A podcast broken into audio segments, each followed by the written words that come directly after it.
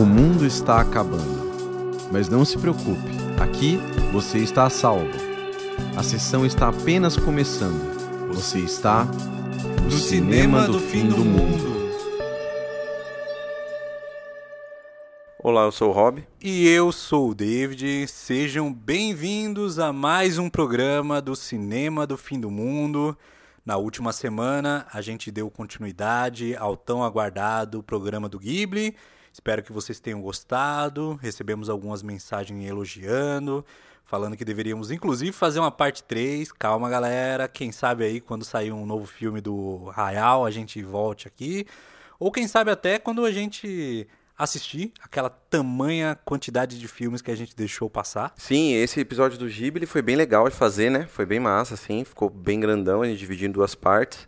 Logicamente, a gente poderia falar três, quatro partes, mas o, a nossa ideia foi fazer um panorama geral, assim, para que tenha ali uma enciclopédia ali dos filmes. A gente passou através daquele site da, do Ghibli, né? Que é .com.br também, estudioghibli.com.br, que tem lá o catálogo dos filmes, né?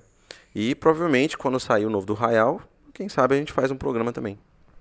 E antes de começarmos aqui o nosso programa de hoje, a gente vai ler aqui um e-mail enviado para nós pelo Caio Palma no nosso e-mail cinemafimmundo@gmail.com. Exatamente. Então, vocês aí, se tiverem qualquer coisa para nos falar, reclamação, elogios, pode mandar lá.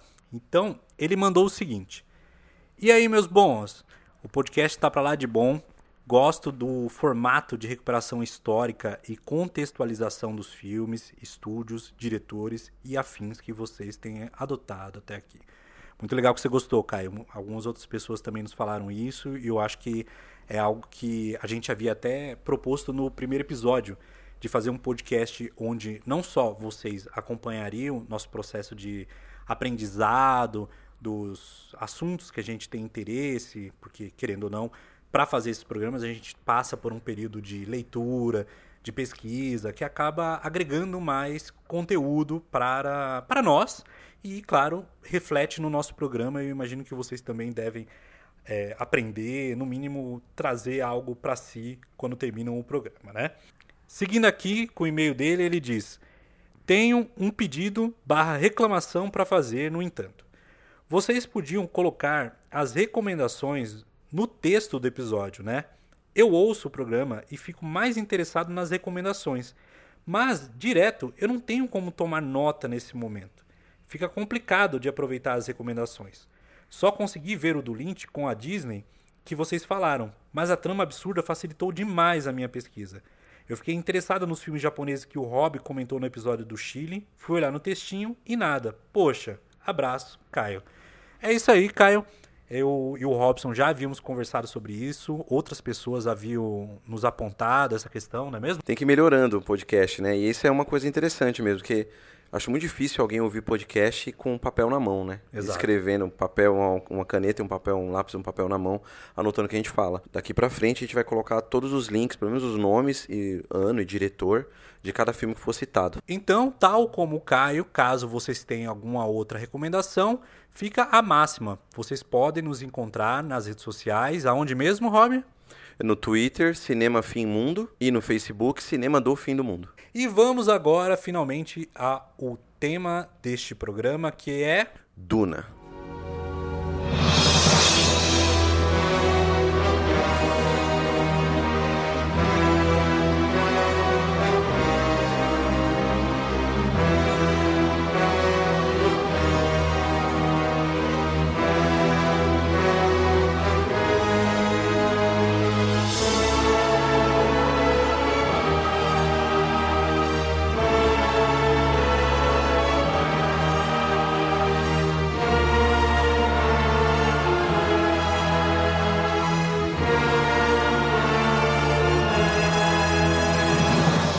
Hoje a gente vai dedicar ao Duna, do diretor Denis Villeneuve, mas também falar do impacto dessa obra, porque Duna, na verdade, é, é um livro, né, do Frank Herbert, e a gente vai falar nesse programa a partir do filme do Villeneuve, que é o grande a grande sensação, e para nós, eu e o David aqui, foi uma grande alegria, porque nós fomos pro cinema juntos. Desde a última vez que a gente foi, foi ver o Farol, né? Início de 2020. o início de 2020, antes da pandemia. Janeiro, eu acho que É. um dos primeiros filmes que eu vi em 2020 foi O Farol. É, do Robert Egg- Egger, né? Exatamente. E aí a gente viu esse filme e voltamos ao cinema novamente, né? Com todas os- as, as precauções, lógico. É, e fomos ver no Cinemark, lá do, do, do Shopping Eldorado, aqui em São Paulo, na Zona Oeste. Porque tinha aquele cinema IMAX lá, né? E claro, a gente foi ver nessa sala porque a gente, já que estávamos retornando a primeira vez ao cinema, num grande blockbuster, assim, a gente queria ver esse filme na maior tela possível e, pelo que eu vi, a tela dessa sala é uma das maiores do Brasil e eu devo dizer que, pelo menos na minha experiência, valeu muito a pena ver no cinema e eu imagino que para você também. É, quando terminou o filme, no fim dos créditos, a gente desceu. E aí acho que você tava. Acho que era você que tava na frente assim. Aí eu olhei pra tela e fiz a comparação de escala assim. É, é um prédio. A tela é um prédio. É, a tela ela tem aquele lance dela ir praticamente, se não até o chão mesmo. Isso. E até o teto, assim, é realmente muito alta, muito grande. E dá uma diferença enorme, assim, na, na experiência do filme. Principalmente nesse filme do, do Duna de 2021. Sim. Que, e também tem a questão do som, que a gente pode voltar a falar depois, É. que conta muito. Com certeza a gente vai falar sobre o som. E aí, como você falou, de XD, né? Que é Extreme Digital Cinema, é realmente extremo. É uma experiência de som extrema, experiência de visual extrema, né? Tipo, tudo nos limites, assim. Mas um limite que não, ao meu ouvido, né? Não doeu, né? Não incomodou. É alto, é bem potente o som. Eu tava olhando as caixas, né? Os alto-falantes. É muito alto-falante, assim. É, é uns 6, 7 de cada lado, pelo menos.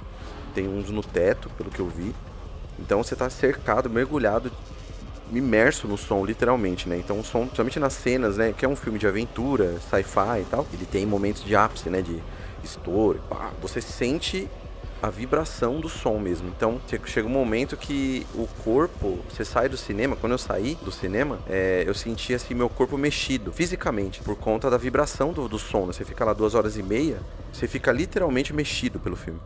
Mais pessoas disseram o mesmo. Eu recomendo muito que vocês que ainda não assistiram ao filme, caso tenham a oportunidade, assistam no cinema. Eu acho que até já podemos entrar aqui na grande polêmica que rolou no início desse ano, que era se esse filme sairia lá fora no cinema ou direto no HBO Max, porque durante a pandemia, a HBO Max nos Estados Unidos ela passou a estrear, não só ela, como a Disney Plus também, estrear simultaneamente filmes nos streamings delas e nos cinemas. Isso, claro, quando voltaram a ocorrer exibições em cinemas lá fora.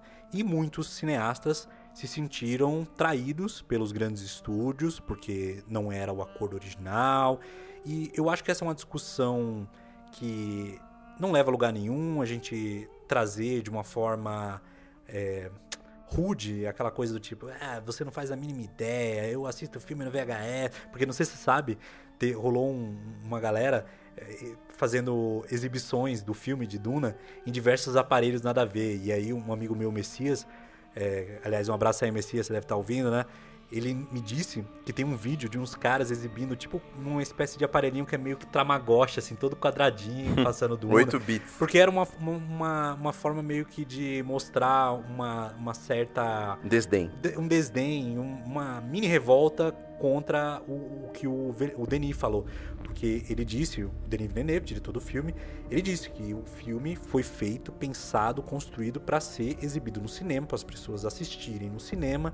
E claro, e isso é algo que já vem sendo discutido há muito tempo.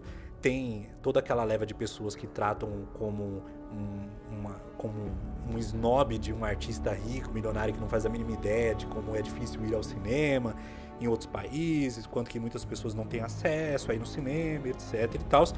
E eu é, tenho uma opinião sobre isso, que eu já vou falar, mas inclusive eu gostaria de saber se você tem uma posição com relação a isso, Rob. Você já pensou sobre o assunto?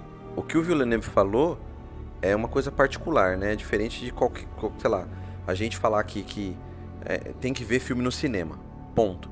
Ele disse que o filme dele, ele gostaria muito que, vi- que as pessoas vissem no cinema. Foi isso que ele disse.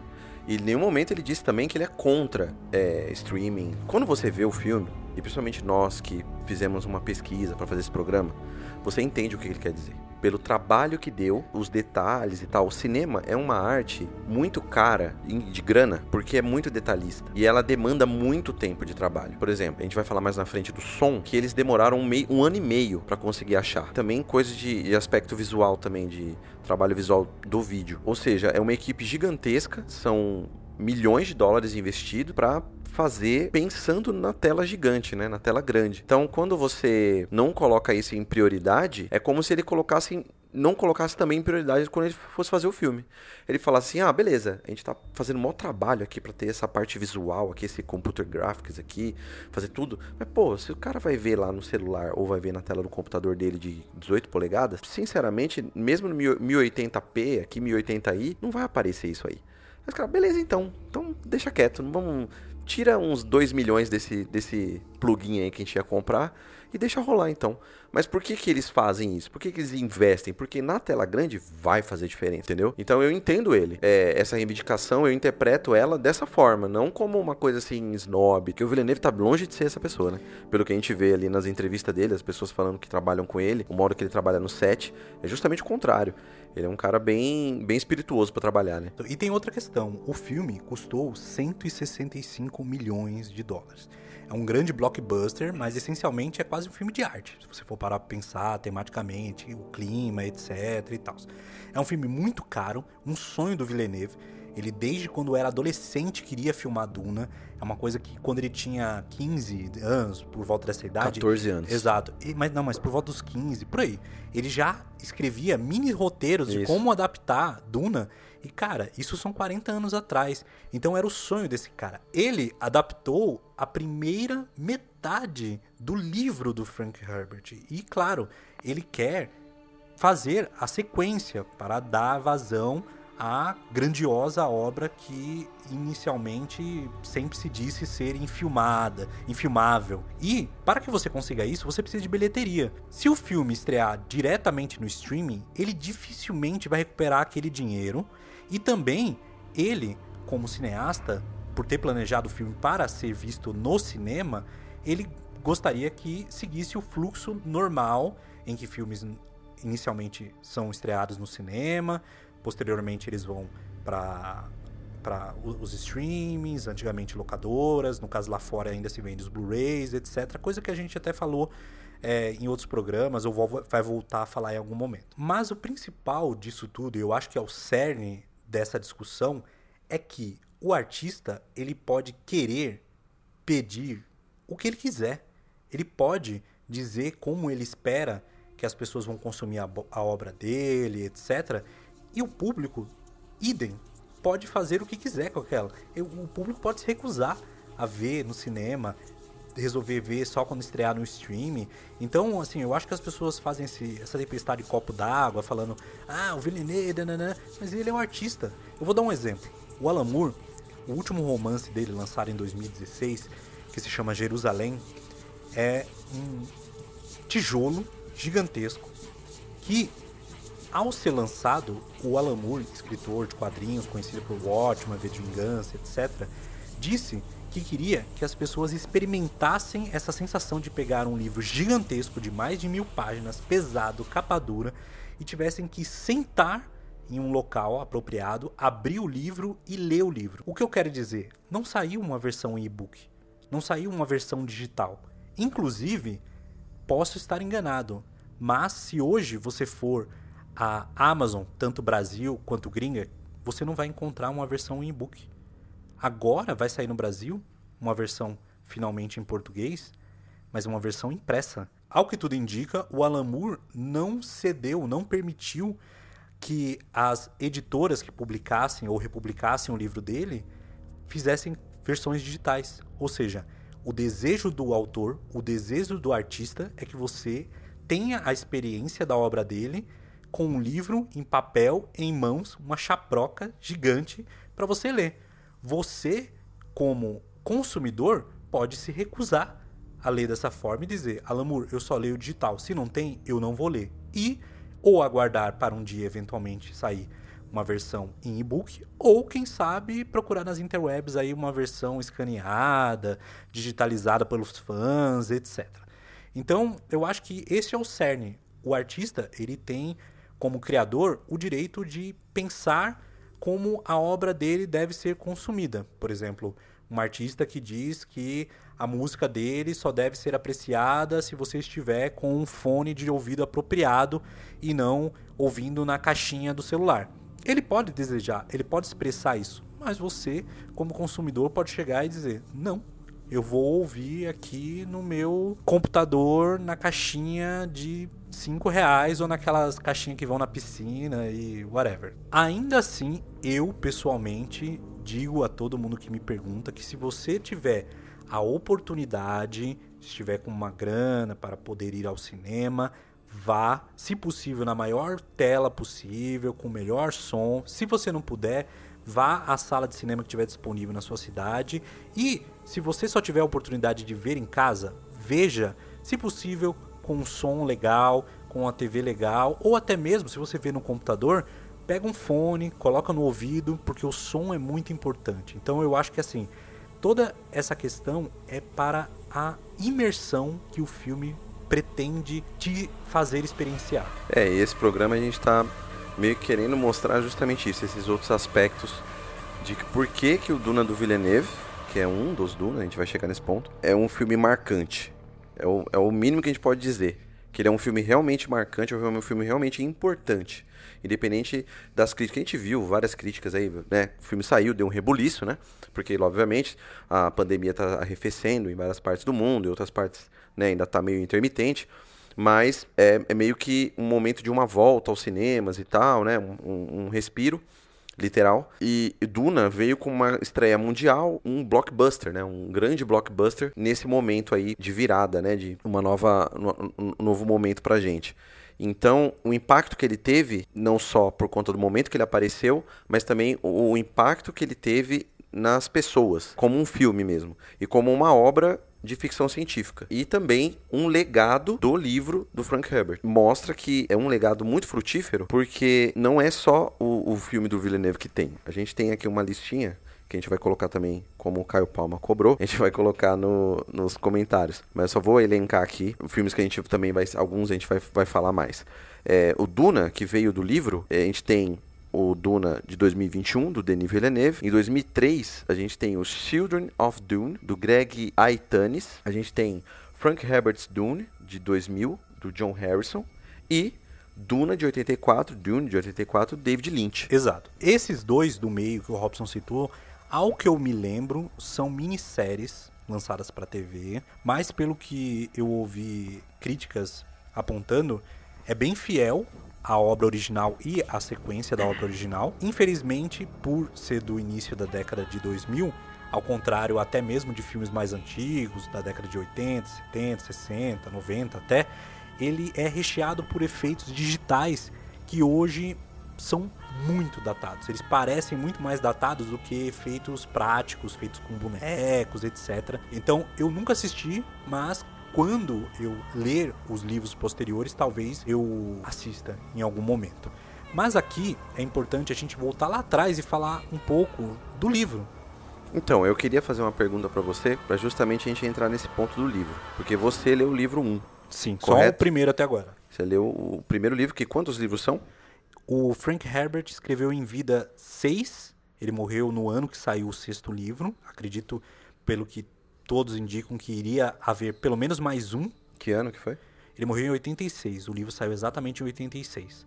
Ele tinha uma, como ideia inicial é, ter um sétimo livro, que daria uma espécie de conclusão definitiva à obra, mas infelizmente ele morreu de câncer no pâncreas em 86 e somente muitos anos depois, no início da década de 2000, final da década de 90, assim, pelo que eu me lembro, o filho dele deu continuidade à obra do pai através de anotações. Ele e um outro autor debru se debruçaram nas anotações do Frank Herbert e escreveram não só prelúdios, como sequências dos livros originais do Frank Herbert. Então, assim, tomando como base somente os livros do autor, são seis. E o primeiro livro tem quantas páginas? Na versão que eu li, em português, Português. cerca de 600 páginas chutando. É assim. um calhamaço. É um calhamaço muito grande, com muita densidade de texto. É um livro que foi lançado em 1965, então há de se imaginar que ele, como um cara nascido no início, na primeira metade do século 20, 1920,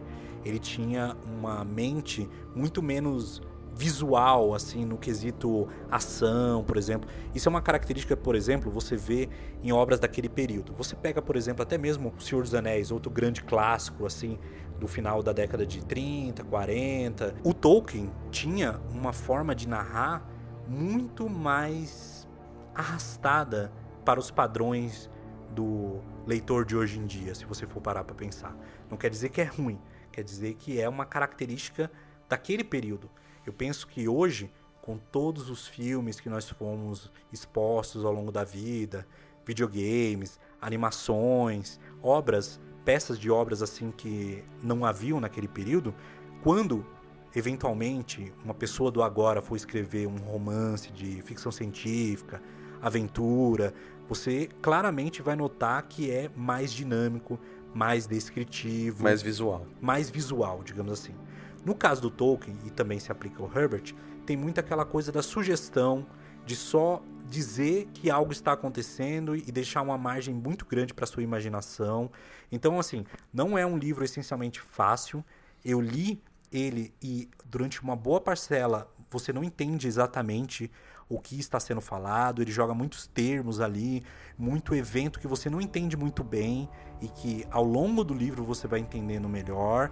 E quando você termina, ele deixa uma espécie de apêndice, onde ele inclui textos de manuscritos sagrados das religiões, textos históricos que complementam aquele universo e faz você ter muito mais noção de certas coisas que são somente pinceladas, narradas aqui, ali. Por exemplo, tem o lance da a Bíblia, Bíblia de Orange, um negócio assim, que é uma espécie de Bíblia revisada, como se houvesse um pós-cristianismo. Então tem várias características muito peculiares que enquanto você lê, pelo menos o primeiro livro, eu não li os outros, você fica até um tanto quanto perdido, um quanto quanto confuso.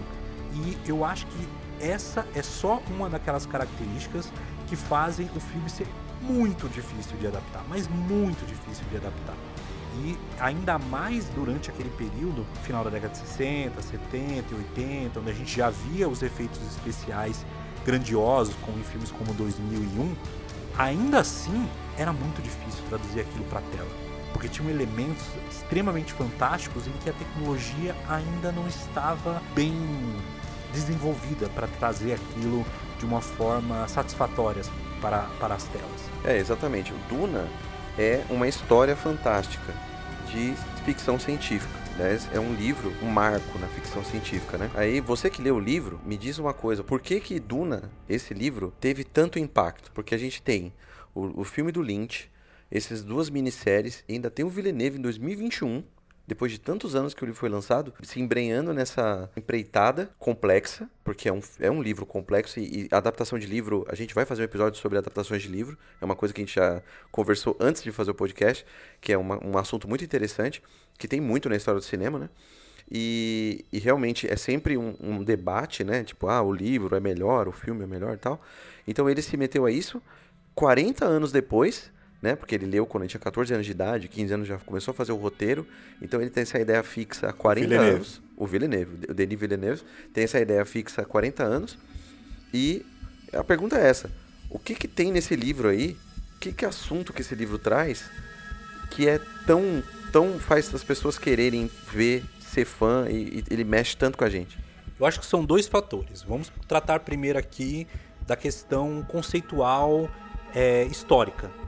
Ali naquele período do final da década de 30, 40, 50, 60, enfim, durante aquelas décadas ali, a gente via nos Estados Unidos uma explosão de livros de ficção científica, tanto na literatura dita como pulp, que é aquela coisa meio que barata, vendida em banca, de vários autores escrevendo pequenas, pequenos contos, quanto também no cinema. A gente via ali com a Guerra Fria, o final da Segunda Guerra, muito daquela coisa dos filmes em que envolvia alienígena, grandes insetos. Então, era um período muito frutífero para essa questão da ficção científica.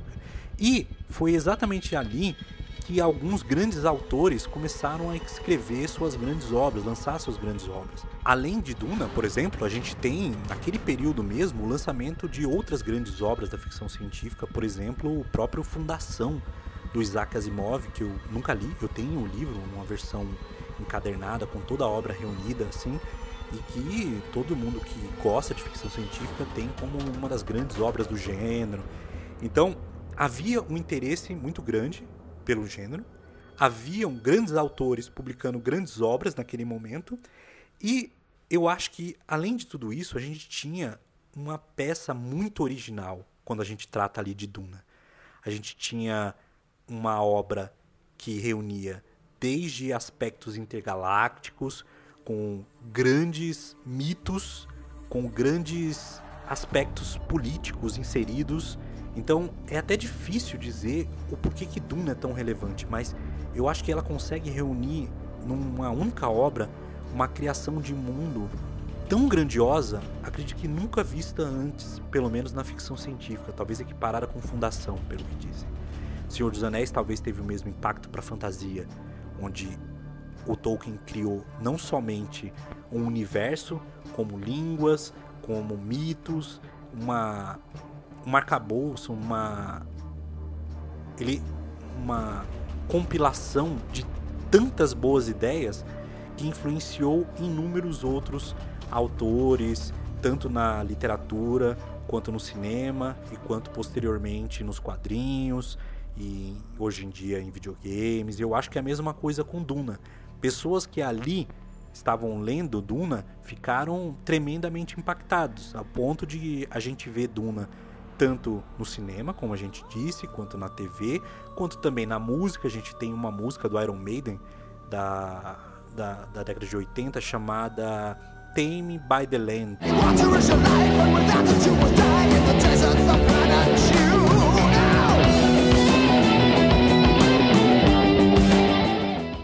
Eles gostariam de chamar ela de Duna. Eles chegaram até a pedir para Frank Herbert para poder utilizar e ele não gostava de heavy metal e ele boicotou a ideia.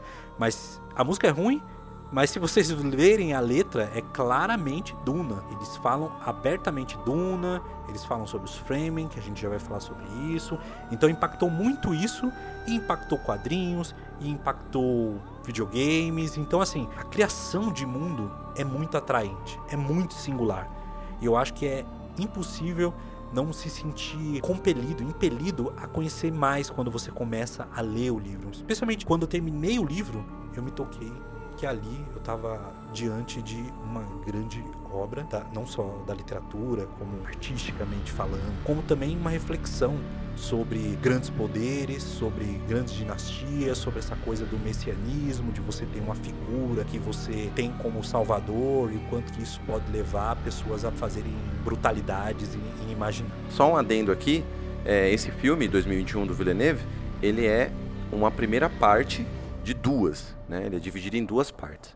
É, essa primeira parte ela cobre mais ou menos metade do livro, primeiro livro, e a segunda parte provavelmente vai co cobrir a outra parte ou talvez mais coisas, né? Isso aí e já tá, tá aprovado, né? E quando ele foi lançar, fazer o filme, ele foi numa aposta cega. Havia grandes, não grandes, né? Mas havia um risco de ele não conseguir fazer o, a continuidade. Exato, até porque o filme anterior dele foi Blade Runner 2049 e que pode dizer que foi uma espécie de fracasso para o estúdio, porque a bilheteria não foi nem um terço, um quinto talvez do que eles esperavam. Tanto que em entrevistas o Villeneuve mesmo se mostrou um tanto quanto frustrado com relação a isso. Eu acho que é até uma repetição, né? Porque o primeiro filme do Ridley Scott, do início da década de 80, o primeiro Blade Runner, também passou pela mesma questão. Ele foi um filme que tinha excelentes ideias, mas que só o tempo colocou ele no panteão de filme clássico, filme cult, e hoje em dia todo mundo lembra do Blade Runner, etc. Mas não foi um sucesso de bilheteria e basicamente ele ganhou uma impulsão quando saiu posteriormente em, em VHS, seguidamente DVD, com director's cuts, etc. E no caso, o filme anterior do Villeneuve, o Blade Runner 2049, passou pela mesma questão de ter uma bilheteria muito baixa. Então, ao fazer esse filme, por mais que ali eles se arriscassem bastante fazendo somente uma primeira parte, o estúdio apostou, porque ele tem um grande nome, ele é um diretor já consagrado, pode-se dizer nesse momento, e claro, com certeza com o material base que eles tinham ali, eles de certa forma acreditavam que pelo menos o filme iria se pagar. E se pagou, porque eu ouvi uma, uma notícia recentemente de que o filme já faturou 220 e poucos milhões de dólares no mundo, o que já ultrapassa aqueles 190 e poucos gastos durante a produção. Então, por isso mesmo que a gente vai ter uma segunda parte confirmada. Isso, e aí que foi confirmada posteriormente, né, Exato. pela Warner, porque ficou até aquela quando o filme saiu e tal, todo mundo viu, muita gente viu o filme e ficou, não, mas será que vai ter a parte 2, não sei o quê, porque o próprio filme ele, ele não se completa, né? Você assiste o filme do Villeneuve, ele ele não termina, né? Ele ele pede uma parte 2 pede uma continuidade. Então você fala, não, tem que ter uma parte 2. Mas seria muito triste, e isso mostra que o cinema, a indústria cinematográfica norte-americana principalmente, ela é baseada em apostas, né? Então o Villeneuve foi bem corajoso, assim, ele botou, não, vou, vamos apostar, e se der errado é isso aí, vai ficar, vai ficar um filme capenga, com uma perna só. É, ficamos muito felizes com essa notícia, que a parte 2 foi confirmada de fato. E, para entender o filme, que confesso que eu, que não li nada, eu, aliás, ao contrário do David, a gente combinou, falou assim, ó, vamos, vamos ver o filme no cinema. Beleza, maravilha, a gente faz o podcast e tal. Tinha planejado isso. Ele leu o livro, ele já tinha terminado, ele falou, antes de... É, isso foi lá para setembro, a gente conversou isso. Ó, a gente vai fazer um episódio sobre Duna e tal, mas antes de assistir o filme, eu quero terminar o livro. Beleza. Ele terminou o livro, a gente foi, viu lá a estreia, né? Tipo, ah, é 22 de outubro, tá? 23 de outubro ia estrear.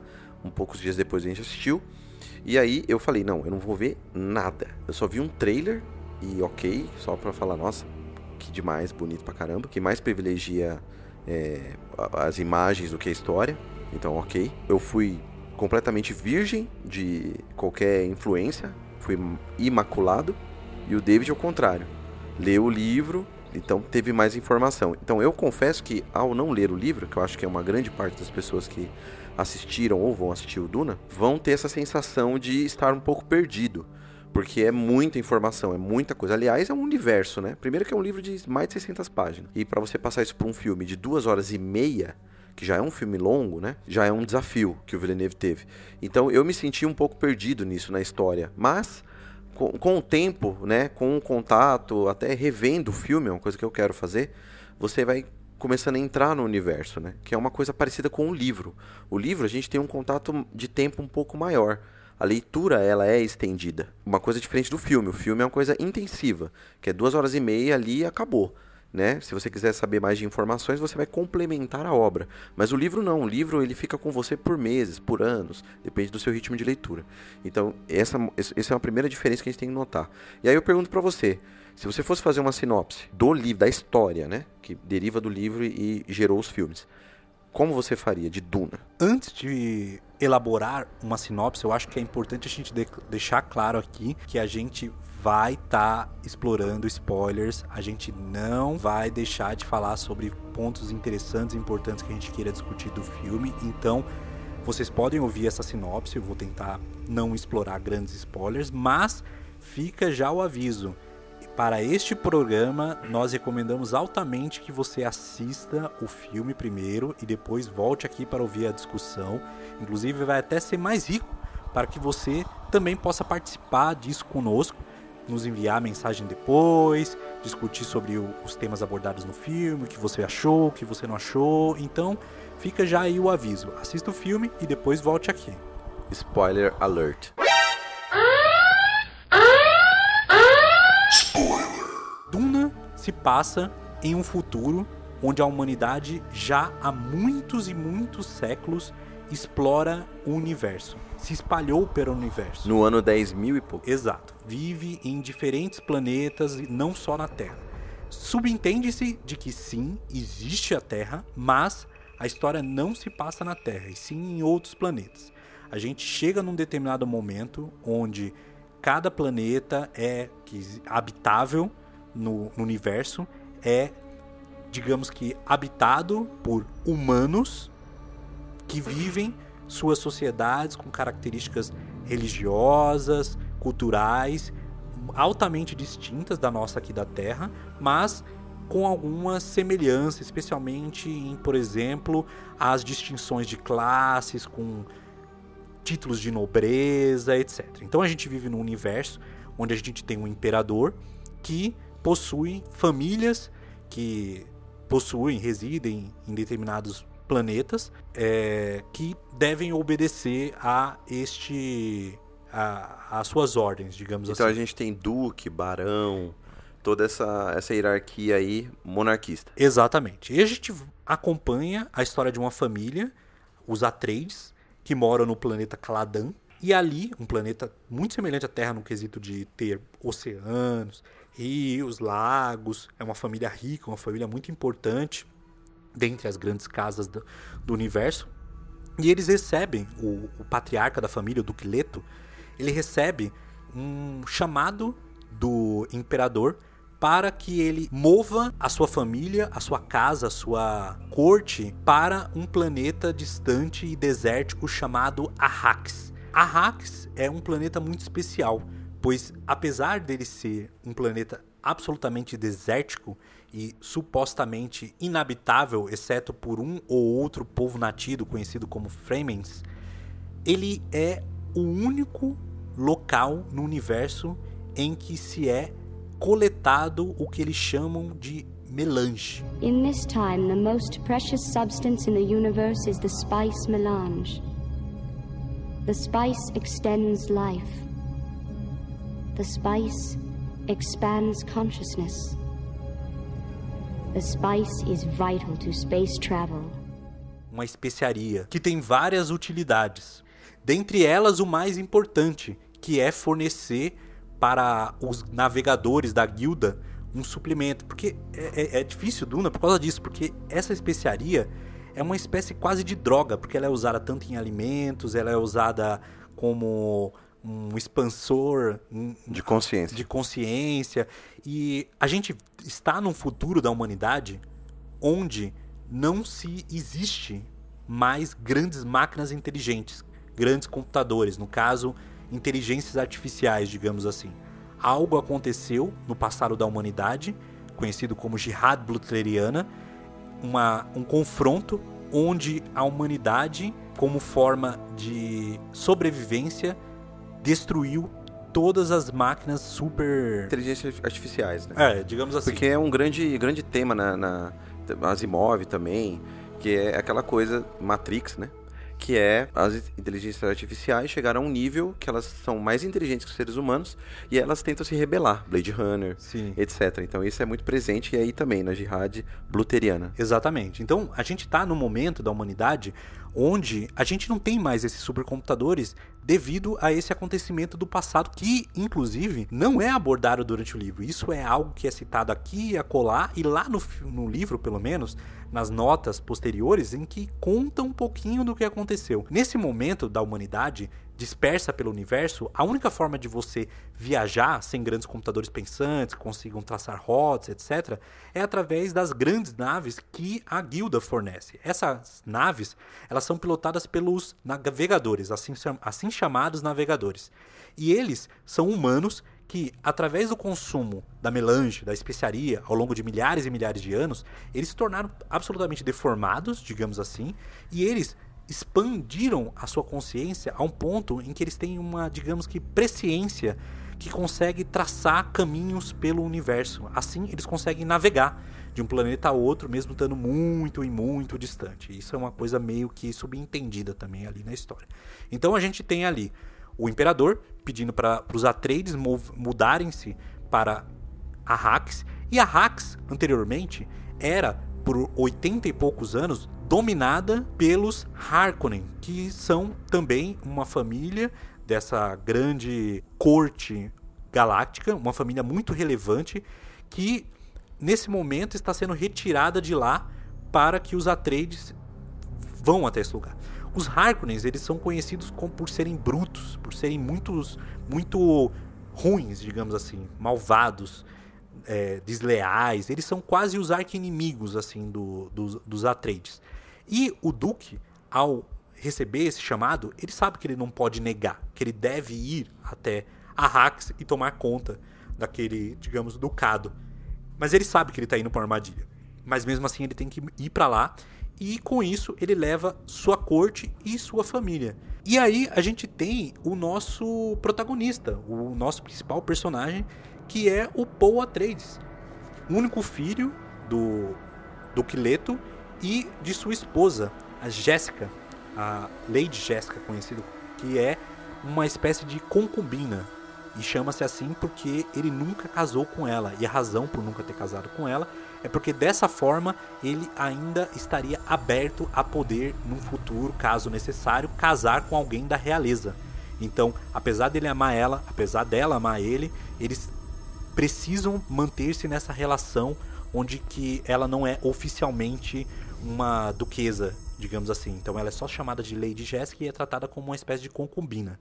O Paul, ele é um garoto que foi treinado desde criança, não somente para ser um sucessor de seu pai, como duque, como também foi treinado pela sua mãe, que é uma Bene Gesserit.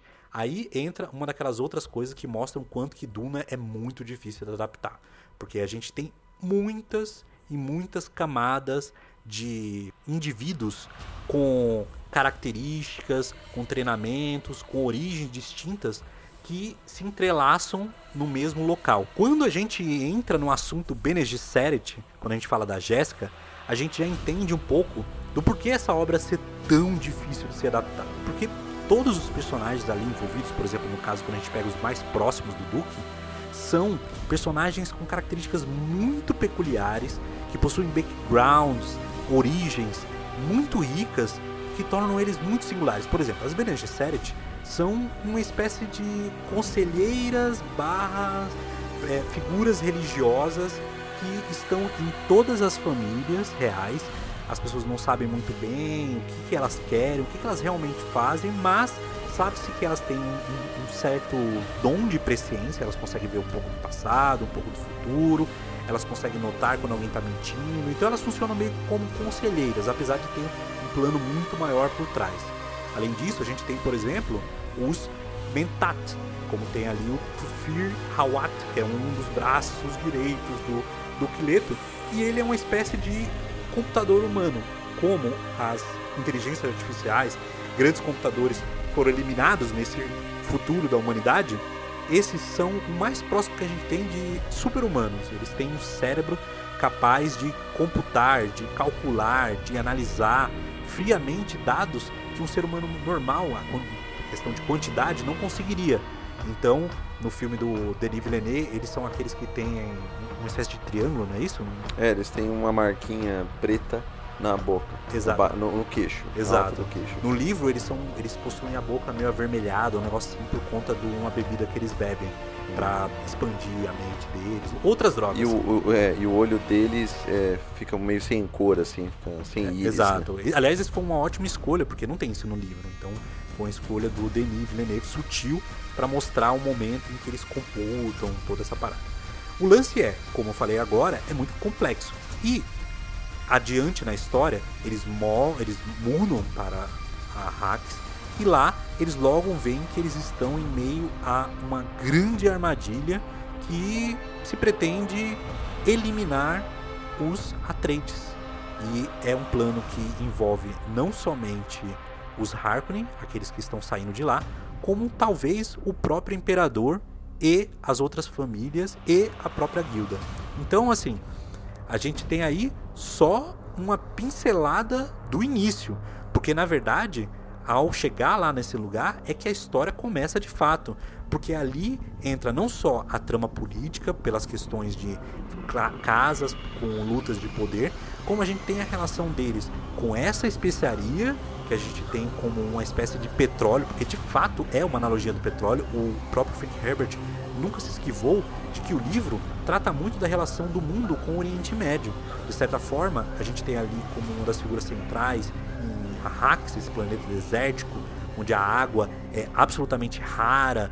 A gente tem os Fremen, que são os, digamos que, nativos. E é engraçado falar nativos, porque eles também são humanos. Então, no passado longínquo, distante, quando a humanidade se espalhou pelo universo, em algum momento alguns humanos foram para esse planeta e lá constituíram uma sociedade, que hoje é conhecida como os Fremen, e eles sobrevivem nesse deserto, muitas vezes com um desdém enorme pelas grandes famílias, pelo imperador, mas ali o Duque vê um aliado, talvez uma, o melhor aliado possível contra, por exemplo, os Harkonnen ou contra outros possíveis inimigos que possam vir da guilda ou mesmo do imperador. E é muito explorado exatamente isso. Ali em Arrakis, tanto esse povo e a cultura que ele possui, a relação de todo mundo com a água, porque é um planeta onde praticamente não há água nenhuma, então a gente vê ali a realeza, a galera rica, que tem acesso infinito à água, enquanto que uma galera pobre, assim, praticamente sobrevive usando por conta dos trajes estiladores, que são umas roupas que coletam toda a água do corpo, toda a água que você produz no xixi, na urina, no cocó e tudo mais, é transformado novamente, filtrado e você pode ingerir novamente. Aí você consegue ficar semanas, até mais que semanas na, na, no deserto sem acesso à água. Exato. Então, assim, a gente pode resumir como um, uma trama galáctica de uma família que vai para um planeta por conta de um, uma ordem do imperador para tomar conta desse planeta que produz e coleta essa grande especiaria, esse grande substância importante para o universo, e ali está em meio a uma armadilha que pode colocar em risco a vida de todo mundo. Sim. Eu acho que é isso. É, é, é, resumiu bem, mas aí tem uma questão do Paul, né? Que é interpretado pelo Timothée o Chalamet que é um, um, ator já que está fazendo vários filmes aí, tá bem, sendo bem conhecido. Então, o Paul, que é esse protagonista, ele tem umas visões. Ele é tido como um prometido Messias, que esse aí é o, o, o cerne do mote do, do, do, filme, principalmente, né? Que vem do livro. Essa é uma questão central e muito difícil de adaptar e que eu acho que o Villeneuve se, é, sucedeu muito bem, que é o seguinte, o Paul, como filho de uma Bene Gesserit, ele foi criado e treinado também como uma espécie de Bene Gesserit. Então, as Bene Gesserit, Bene Gesserit elas têm um, algo que elas chamam de avós. You dismissed my mother in her own house. Come here, kneel. Remove her gag. Kill him!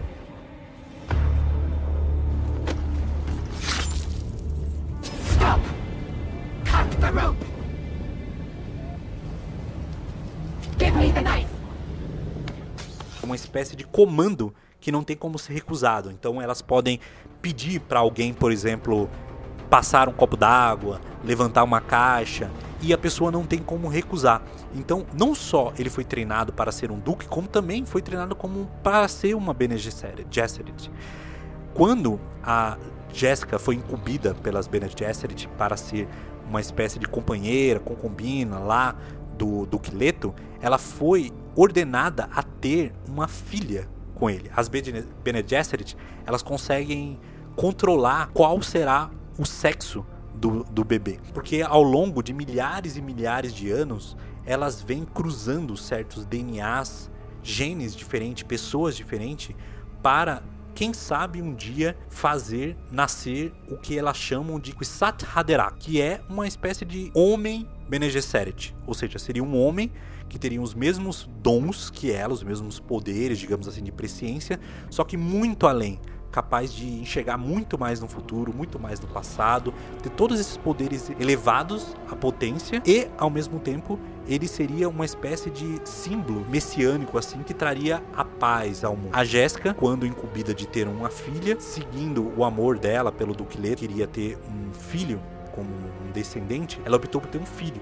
E isso vai totalmente de encontro à casa, às Bene Gesserit. Paul, ele tem meio que essas visões do futuro dele exatamente por conta desse treinamento, por conta da origem dele. E quando ele vai para Hax, ali, especialmente por conta da especiaria que expande a mente dele, expande esses dons, ele passa a notar qual será o futuro dele de uma forma muito mais incisiva, sabe qual é o papel que ele pode vir a ter como uma figura central na revolta dos povos nativos daquele planeta, como também no símbolo messiânico que ele pode ter no futuro, que levará muita brutalidade, muita violência e muita morte ao universo. Então, no livro, tem um determinado momento, e o Villeneuve explora isso de uma forma sutil, em que o, o, o, o Paul se depara com uma, um questionamento. Ou ele para e, é, e, e deixa a merda toda explodir e ele não faz nada para conter, então, digamos assim, o massacre seria iria ocorrer, os Fremens iriam morrer, ou ele aceita o destino dele para libertar a Hax do poder imperial e dos Harkonnen e vingar o que planejaram fazer com a família dele, mas assim ele se transforma em algo que vai trazer morte ao, ao, universo. Então, é o fato dele ser um Messias, né? De ele, que assim no filme, no filme não tem nenhuma confirmação disso que ele é o Messias nem nada, é sempre uma suposição e lógico a gente olha e fala não, ele vai ser porque ele é o herói do, do filme, né?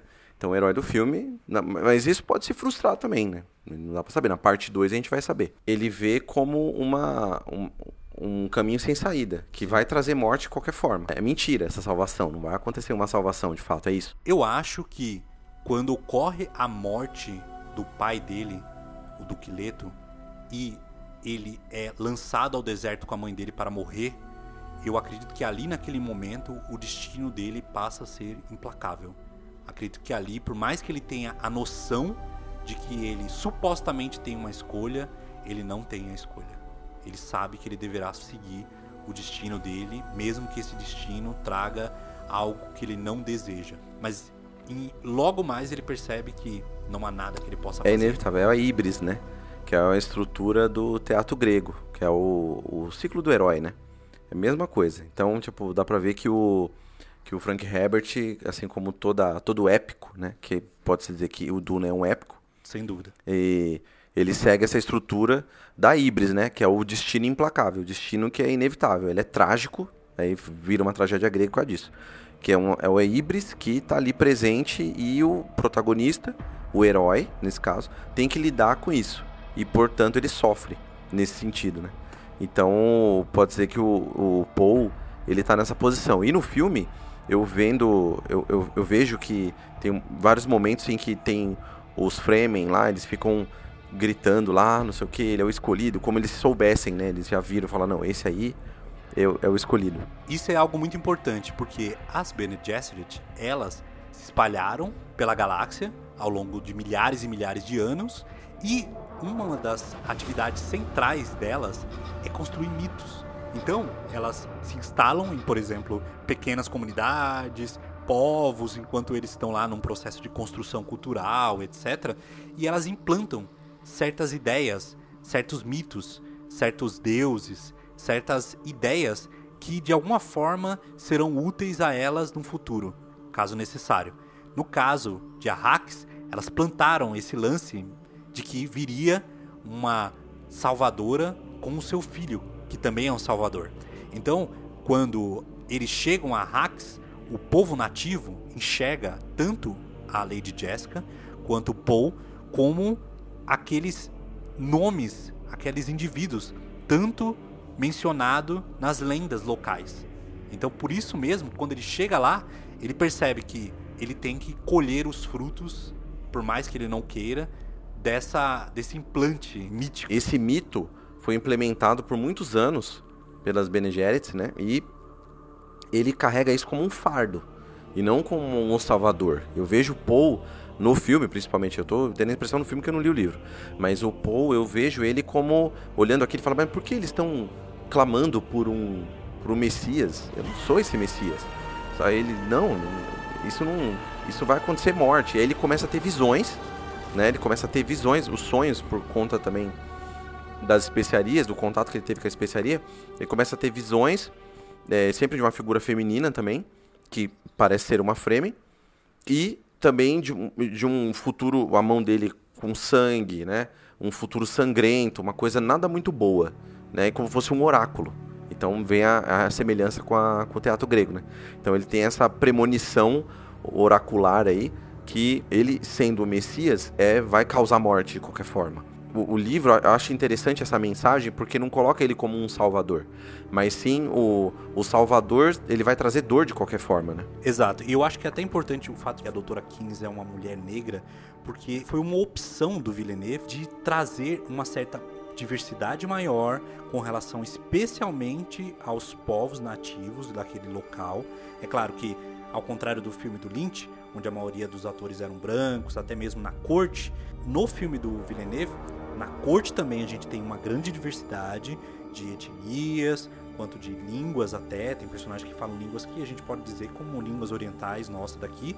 E lá nos povos Fremens, ele optou por colocar muitos pessoas com traços latinos, quanto com pessoas negras, e isso conta muito para uma crítica que eu acho que você tem a comentar, que disseram aquela coisa do conquistador, etc, que claramente vai de encontro ao que na verdade é Duna, né? É, porque a, a, a primeira, uma vista superficial, a primeira vista, você vê ali como uma saga do Salvador, né? Que o Paul seria o Salvador, os, os Artreites lá seriam os que vão salvar os Fremen, e os Fremen são um povo menor, um povo que vai ser subjugado ali, que quer um Messias, etc. É uma coisa bem semelhante com o que acontece hoje em dia, né? De várias coisas dessa, dessa coisa da religião e tal. E também Mas... a ficção, porque na ficção tem muito nisso, no branco que vai até um povo Exato. oprimido para salvar. É, e, e eu, eu, não vejo isso em Duna. Eu vejo o contrário. Eu vejo que existe isso, que isso é uma realidade histórica, né? Sempre um povo que domina o outro. Só que você vê que no, em Duna, né, até onde a gente assistiu o filme do Villeneuve, até agora, né? Porque tem a parte 2 ainda, do desenrolar dos fatos. É, você vê que isso acontece, mas não é muito não dá para simplificar o bem contra o mal. Os, os Artreites, com, que são o bem, contra os Harkonnen, né, que são os malvados da história. Eu acho que é uma visão um pouco superficial. E eu vi, eu assisti no filme, eu percebi que ele, ele tenta fugir disso. E, obviamente, o livro, né? É, essa questão do livro é mais relevante ainda, porque eu não li os demais livros, os livros que vieram posteriormente a este primeiro, que dão a conclusão, a saga do Paul, digamos assim. Mas eu sei algumas coisas. Por exemplo, de que o Herbert queria retratar no livro dele o quanto que essas figuras salvadoras, essas figuras que representam uma salvação, um grande líder, que inicialmente, nossa, ele veio para nos salvar, o quanto que na verdade é absurdo você ficar seguindo cegamente essas pessoas, porque na verdade elas podem levar exatamente a muita destruição, a muito massacre. Exatamente o que os Estados. Unidos fez no Oriente Médio esse tempo todo. Exatamente, e quanto que inúmeras figuras religiosas ao longo da história da humanidade trouxe, sabe? Uma pessoa faz o bem aqui agora, fica de boa, fala pra galera tudo tratar as pessoas bem, a pampa, compartilha o pão e depois de, sei lá, 500 anos tá todo mundo dando tiro, é, exatamente. Matando, massacrando o povo em nome de Deus. E é isso que o Paul, o Paul se vê no futuro, porque eu acho muito interessante no filme isso, a evolução do Paul, que o Chalamet fez muito bem, um ator maravilhoso, aliás, a atuação dele é incrível, que ele evolui de um no começo ele sendo um adolescente bem ingênuo, que ainda está aprendendo a, aos poderes da Bene que é a Jéssica, a mãe dele, está passando para ele. O treinamento de luta de facas, né, de, de dominar aquilo para ser um guerreiro, não só um sucessor. Então você vê que ele no filme ele mostra essa coisa mais inocente e tal, só que muito bem dosada. E aí ele vai evoluindo para um, um no decorrer do filme ele vai se transformando e conhecendo mais o poder que ele tem e o destino implacável que ele tem e o que ele vai se transformar. E ele consegue ver o que ele vai se transformar. E ele não fica nada contente com isso, né? Que ele vai se transformar num tirano. Porque é exatamente isso, o poder corrompe. Né? Eu acho que é isso que é a mensagem de Duna, principalmente, né? Então esse paralelo que o Frank Herbert, na época dos anos 60, escreveu, é justamente aquela coisa do domínio, né? A crise do petróleo, tudo que estava acontecendo e ainda acontece no Oriente Médio, que os Estados Unidos, a, interferência dos Estados Unidos sobre, sobre esse, esses povos, né? E também como a, o estandarte dos Estados Unidos como um salvador, o, o que vai trazer a democracia, né? Então vamos levar ó, esse povo, ele está subjugado por, por é, poderes corrompidos aí, então vamos trazer a democracia, vamos é a mesma coisa que acontece no, no Afeganistão, né? A gente vê hoje aí o Talibã. Então além do debate ser muito atual, é, mostra que o livro é um, um, livro relevante por causa disso também, né? O debate que ele traz. E, e o filme deixou isso muito claro para mim, né? Deixou muito claro esse, essa questão. E não só a mensagem, o, o subtexto de, de, dessa, dessa discussão, mas também visualmente, né, os, os, atores, o casting que o Villeneuve escolheu.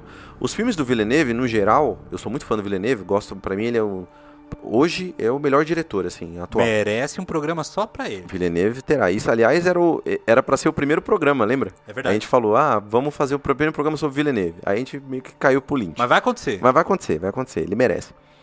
É um diretor muito muitos filmes interessantes, assisti vários. Ele sempre, a maioria dos filmes dele, ele traz essa diversidade que é, um, é uma tônica da, da, do, do, cinema hoje, né? Não só no cinema, como várias partes da arte, né? De representatividade. Então você vê atores e atrizes negras mais presentes. Você vê atores é, latinos. latinos, né? O Javier Bardem também está presente. Atores asiáticos, por exemplo, o Dr. Yuen lá, né? Ele é, ele é representado como asiático no, no, no programa, no, no, filme. A postura das mulheres também, como protagonistas, geralmente, ou as que não são protagonistas, elas têm uma postura mais ativa, não tão não submissas, etc. Que é um paralelo que eu vi quando a gente assistiu o filme do Lynch. E aí é onde eu queria entrar também agora, falar mais do filme do Lynch, que a gente assistiu, que é o Duna de 84.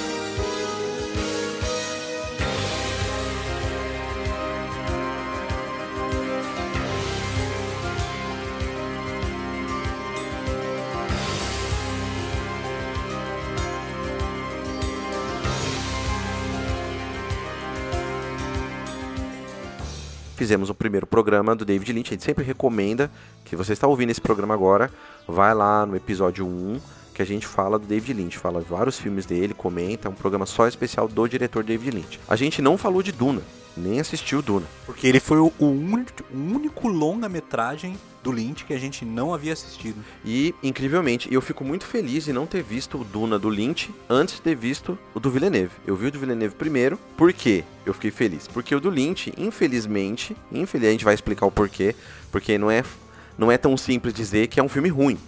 É um filme ruim. É um filme infelizmente ruim. Mas ele tem muitas coisas interessantes.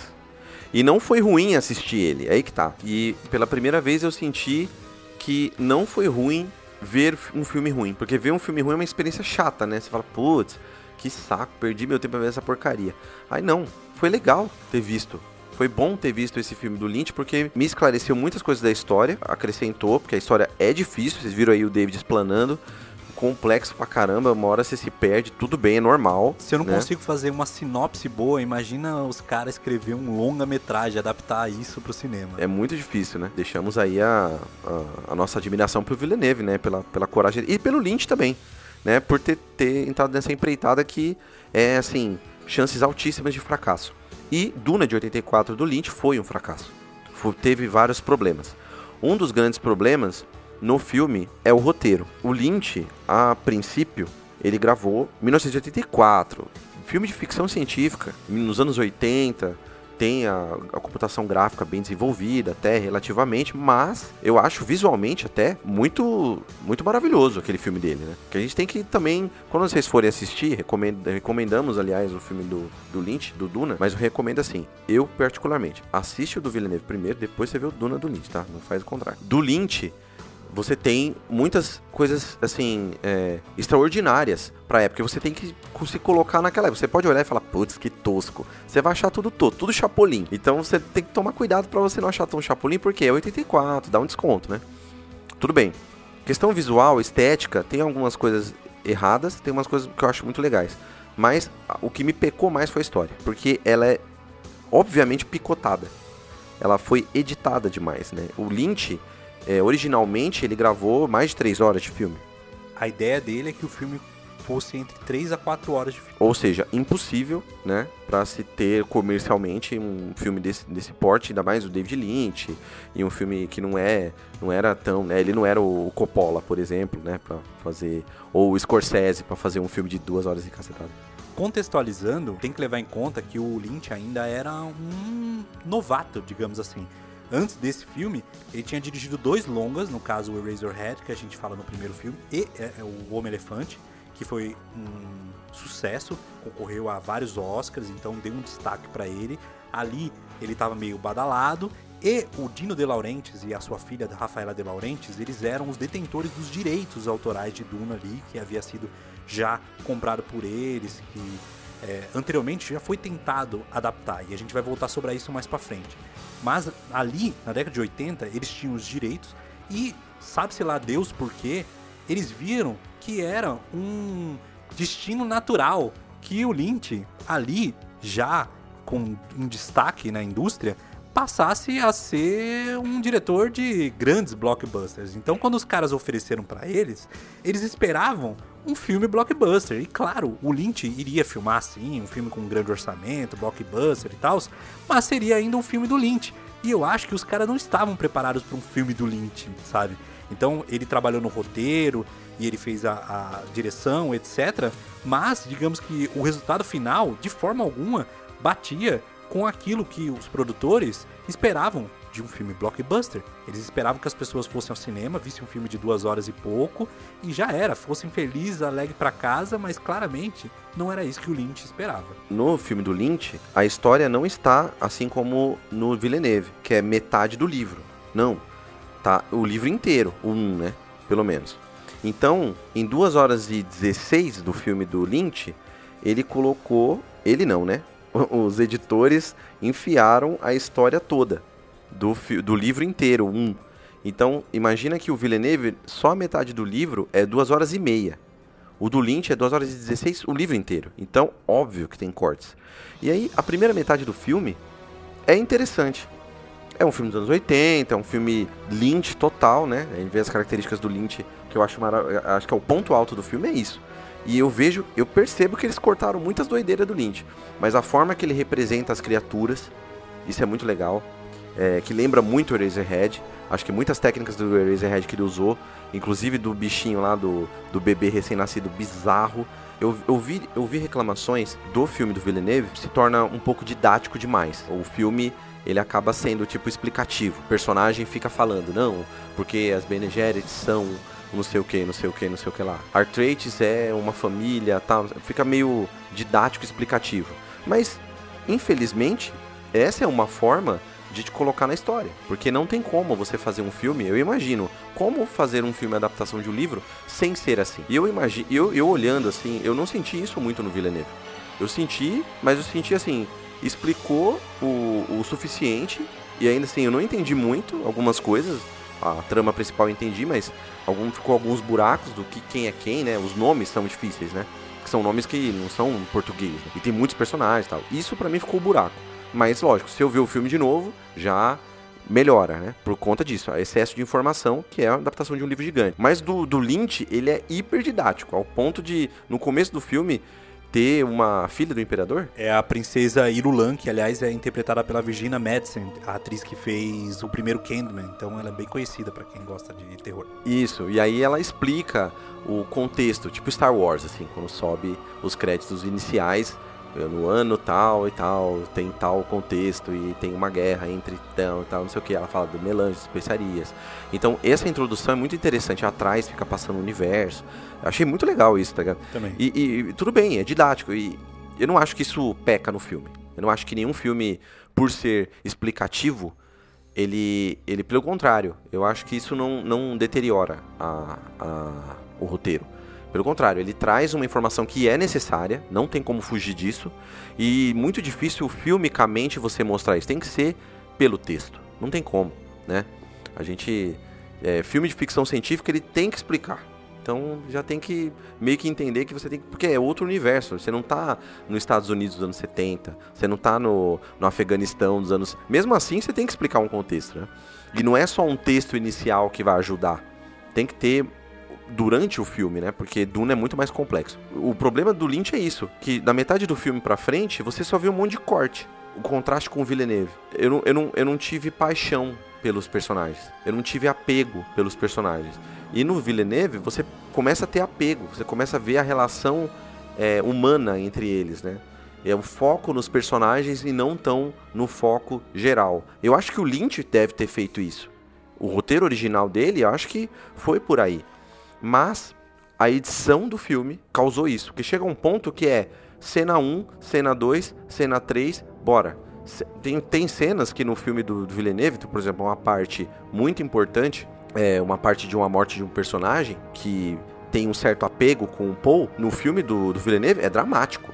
É um momento hiper dramático, assim, tipo, nossa, ele putz, ele não pode morrer, ele é, é, muito legal. A gente tá falando aqui do Duncan Idaho, que é. é o personagem do Jason Momoa no, no filme novo. É, o Aquaman, Aquaman. O que Aquaman. in- incrivelmente não virou Aquaman. Que, inclusive... Não se pareceu Aquaman. Veja bem, é a primeira vez em todos esses anos nessa indústria vital que se vê o menino Jason Momoa sem barba. Pra ele ter aceitado tirar a barba é porque ele, mano, queria muito fazer esse filme, entendeu? E ele tem um canal no YouTube dele, Instagram também, que ele posta vários vídeos sobre Duna, sobre. Tem vários vídeos dele nos bastidores de Duna. Então, você quiser saber mais coisa, é bem engraçado ele, é bem, bem legal. Ele é Então, muito gente boa. Quando ele veio aqui pra CCXP em São Paulo, ele andou pelos corredores e tal. Eu tava lá, mas não consegui chegar perto dele porque tinha muita gente indo atrás. E a gente pode chamar ele de Jason Momoa, my boy! Porque ele É. fala duas ou três vezes no filme.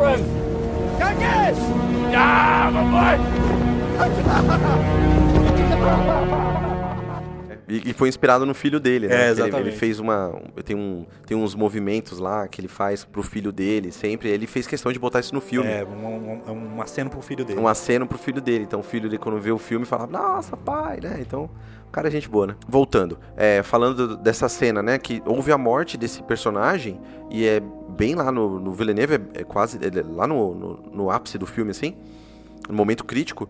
E no, no, no Lynch, é uma morte patética, assim, uma coisa de 10 segundos. Eu até mandei, o, eu tava assistindo o filme, eu mandei o. Eu, filmei, assim, no- na tela do computador, com o celular, e mandei pro David. Eu falei, mano, David, olha isso, cara.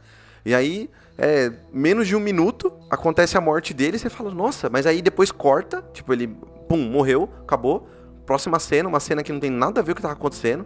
Então virou um empilhado de cenas editadas. Eles cortaram, cortaram, cortaram. Ou seja, temos que entender a estrutura do cinema, como funciona fazer um filme. A gente bota sempre a culpa no diretor, porque é o nome que mais brilha, é o primeiro nome, né? Então a gente vai falar Duna de Villeneuve, Duna de Lynch. Mas não é só ele que fez, né? Ele dirigiu, dirigiu toda aquela equipe que está lá por trás, que é muito importante.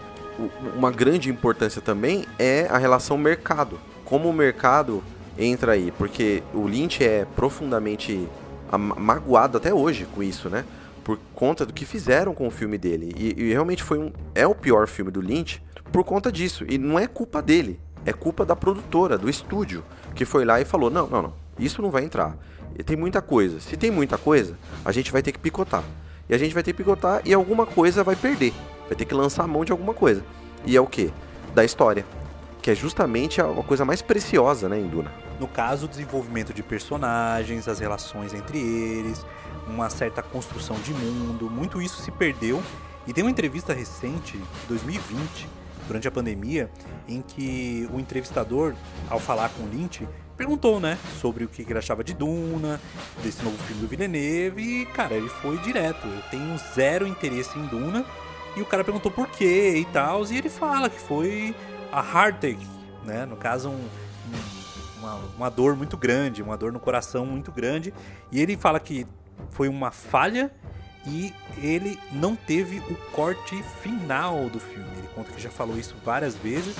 E no geral ele fala que gosta de certas partes do filme, gosta muito, mas que no geral ele trata como uma falha. O Lynch realmente renega esse filme, ele não quis se envolver nunca com as demais solicitações é, de quem sabe fazer uma versão estendida. Nunca ocorreu com participação dele, com consentimento dele, porque ele simplesmente odiou a experiência desse filme, porque realmente os caras tiraram todo o poder dele de ter o controle do corte final. O filme ficou totalmente diferente do jeito que ele queria. Muitas e muitas e muitas cenas que ele filmou foram absolutamente cortadas, deletadas. Então, no geral, é um filme que ele odeia. Mas assim, eu, tal como você, Robson, quando vi o filme, eu gostei muito de ver. Porque esse filme, apesar de ter os seus problemas e tudo mais, se você assistir ele com os olhares certos, ele é um filme muito divertido. Porque ele é muito tosco, mano. Ele é muito podreiro. Ele tem muitos momentos ali que você fala: que porra é essa? Os navegadores são bizarros, então tem toda aquela coisa do Lynch, meio que etérea, meio que bizarra.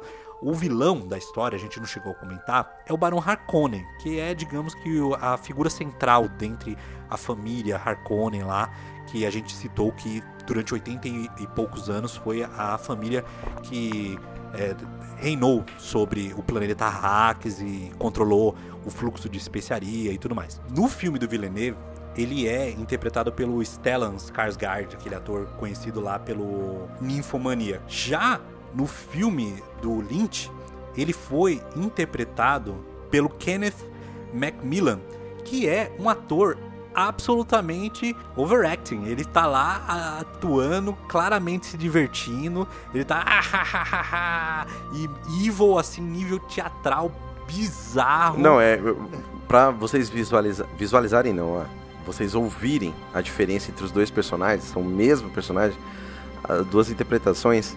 A gente vai colocar o áudio aqui de dos dois para vocês saberem aí a diferença brutal. Quem é quem?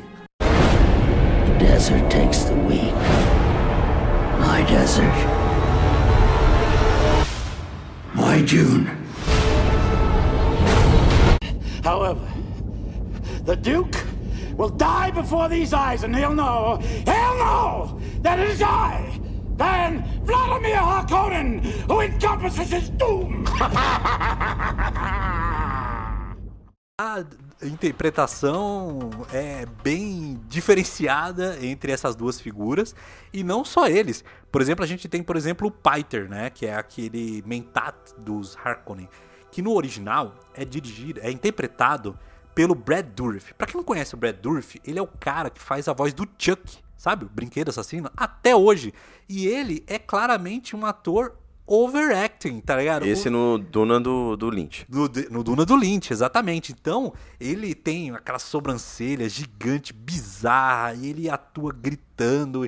E, cara, Todos os atores estão assim. Então, assim, se você assiste com o um olhar correto, você vai se divertir muito. Porque, por exemplo, o próprio ator que faz o Paul, no original, ele é no original que eu digo do Lynch, né? Ele é interpretado pelo Kyle MacLachlan, acho que é assim que pronuncia o nome dele, que é um ator muito conhecido para quem gosta do Lynch, porque ele é o cara que faz o Agent Cooper no, no Twin Peaks, ele é um dos personagens principais de Blue Velvet. E nesse filme ele tá horrível. Ele tá horrível. Ele, tá, ele tem, tinha 20 e poucos anos. Aliás, ele tinha, naquele período, um ano a mais de idade do que o Timothée Chalamet tem hoje em dia. E ele parece muito mais velho, não é? É, não, é porque assim, o Paul, o personagem Paul, é um adolescente. É um adolescente, 15 anos. Por Isso. O, o Chalamet, ele, ele, ele tem cara de adolescente. Exato. Ele é cara de novinho mesmo. Agora, o, o Agent Cooper... Não tem, tem cara de um cara mais velho sem barba é, Doriana. Exatamente, mais adulto, sabe? Então ele tá péssimo ali. Ele não é um excelente ator, nunca foi, mas eu amo ele por conta desses outros filmes, assim. Ele é um personagem. Todo mundo que gosta do Lynch gosta dele. Não tem como. Porque ele é o Agent Cooper, o agente Cooper. Não tem como. Mas ele tá péssimo nesse filme. E ainda assim, você consegue se divertir com as tosqueiras, assim. Por exemplo, um outro detalhe que, meu Deus, Sting de sunga tem o Sting de sunga. Cara, e o Sting é pior que o Arnold Schwarzenegger. Ele fala três frases no filme. Ele vai. Ai, mano, o Sting, pelo amor de Deus. E vocês que não sabem aí quem é o Sting, nós estamos falando aqui do vocalista do The Police. Polícia.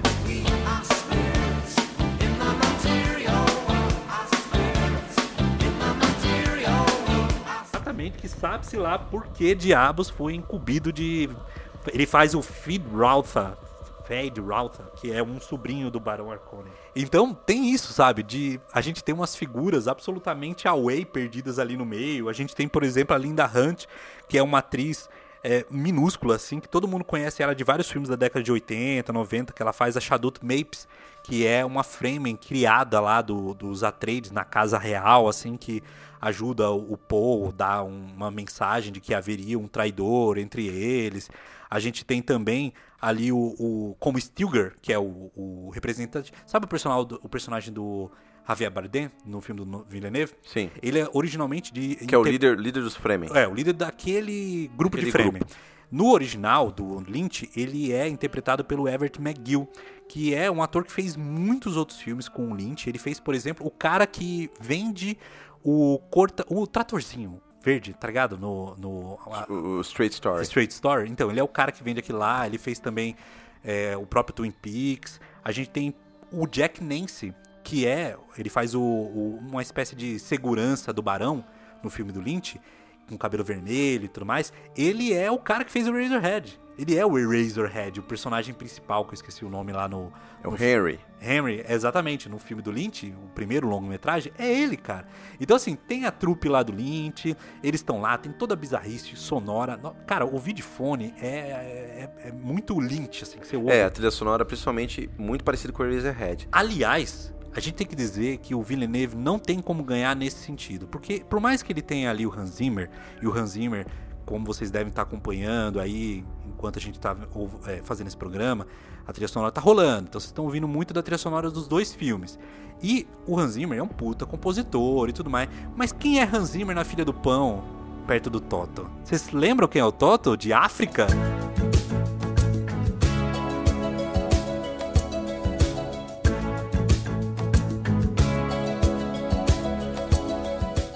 Tem como se comparar Hans Zimmer com Toto. Toto é muito melhor. E não só o Toto, como também tem ali na trilha sonora do filme do Lynch o Brian Eno. o Brian Eno, exatamente, que produziu coisa pra caramba na década de 80, 90. É, esses caras estavam em alta. O Toto tava em alta nos anos 80, o Brian Eno tava fazendo várias trilhas sonoras, o Vangelis também, né?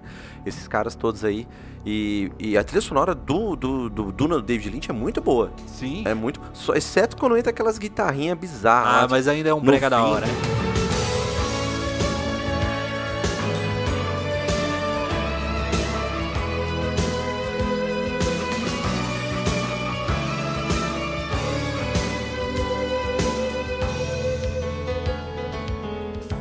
hora que o, o Paul monta um verme, que aliás a gente não falou até agora dos vermes. A gente vai falar, calma, a gente vai falar dos vermes, que é uma parada central Cara, essa é uma das cenas mais horríveis desse filme. Cara, Nossa. cara, e aí eu- o chroma key, assim, chapolim mesmo. Caramba, assim, mas eu chapolim. adoro. Eu vou dizer que eu achei muito legal, mas tem uma última coisa que eu tenho que falar do filme do Lynch, que é o fato do Gurney, sabe o Gurney? Que é o papel do, do Josh Brolin no novo filme. Que é o treinador do, do, do Paul. É, um dos treinadores lá do. Cara, ele é interpretado pelo Patrick Stewart. Patrick Stewart, dentre os personagens conhecidos, estão o Professor Xavier em X-Men, da, da década de 2000 ali. E também ele fez o. Eu sempre esqueço o nome do capitão que ele fez em um Star Trek, The New Generation, eu acho. Eu não vou lembrar. Mas enfim. Então ele é muito conhecido por Star Trek e por X-Men. Então ele tá lá, cara, claramente esses atores eles estavam lá assim, cara, eu tô ganhando dinheiro fácil, mano. Eu vou overact assim, atuar de qualquer jeito. Ah! E cara, me explique duas coisas. O gato que tem que tirar o leite, que a tortura do cara é que ele tem que tirar o leite todo dia, senão o veneno vai matar ele.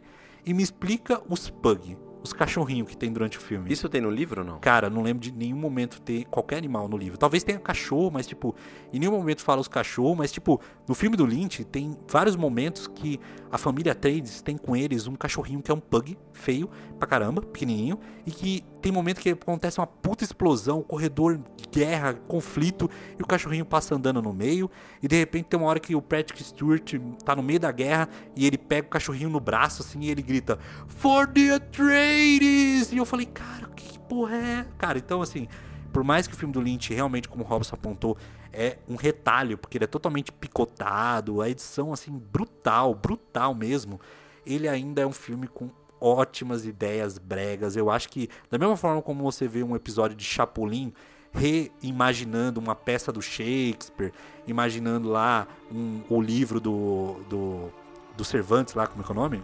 Don, Quixote. Don Quixote, o, o próprio.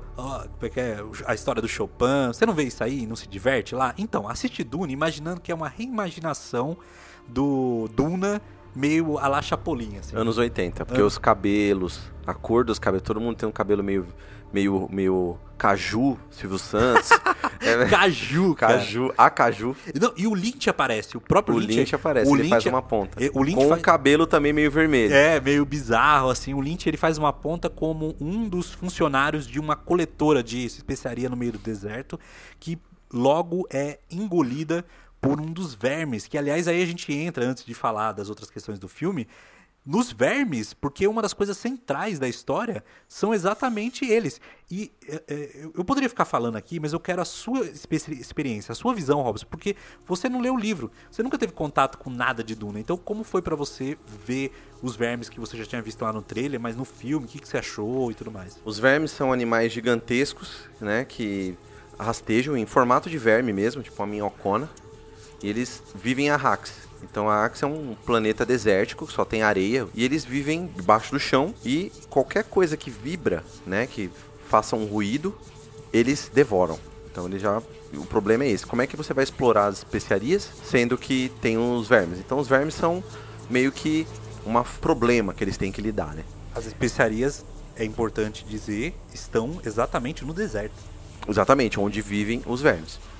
Então você tem estações de refinamento, de coleta dessas, dessas especiarias, que e também tem sentinelas ali que protegem caso conseguem desviar, né, conseguem mudar a rota dos vermes, porque eles não têm olhos, eles só se guiam pelo ruído, pelo pela, aquilo que vibra no, na areia. Então, ver esses vermes, a forma, eu achei muito interessante, muito semelhante do Villeneuve com o do Lynch. Aliás, várias coisas, vários personagens, várias tem diferenças, lógico, mas tem muita coisa que o Villeneuve pegou do Lynch, do, do filme do Lynch, né? Isso mostra a importância do filme do Lynch.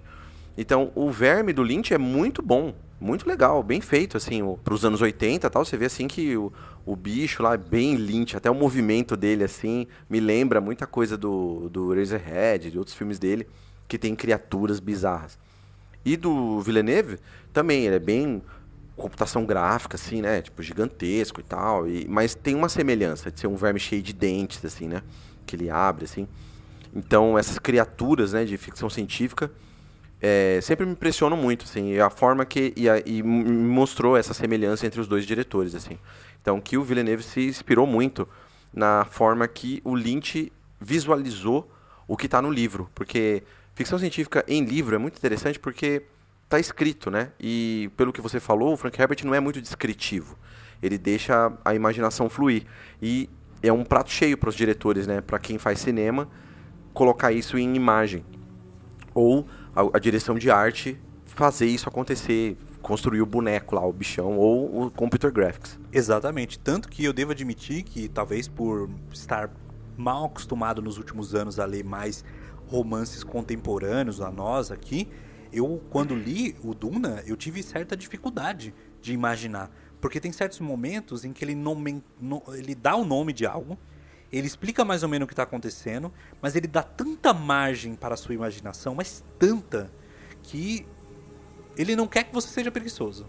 É um misto de, talvez, não ter grande habilidade com a escrita de ficção, porque apesar dele ter escrito alguns contos, etc., antes de publicar Duna, ele era um jornalista. Então, este, até onde eu sei, foi um dos primeiros trabalhos dele de ficção longas, assim, grandes, romances, etc. Sabe? Então, eu acho que é um misto com não ter muita experiência com o modo de narrar daquele período, visualmente falando, assim. Então, que nem você falou, dizer lá que é um verme é diferente de passar isso para o visual de um verme Exato. gigante na tela. Como né? é que ele pode ser? Um verme pode ser uma minhoquinha, tem boca, quantas bocas tem? Tem uma boca gigante, tem uma boca pequena, tem olhos, não, geralmente não tem, né? Mas como é que. Entendeu? E aí, é, achei muito interessante também a forma de movimentar, o, e principalmente o som.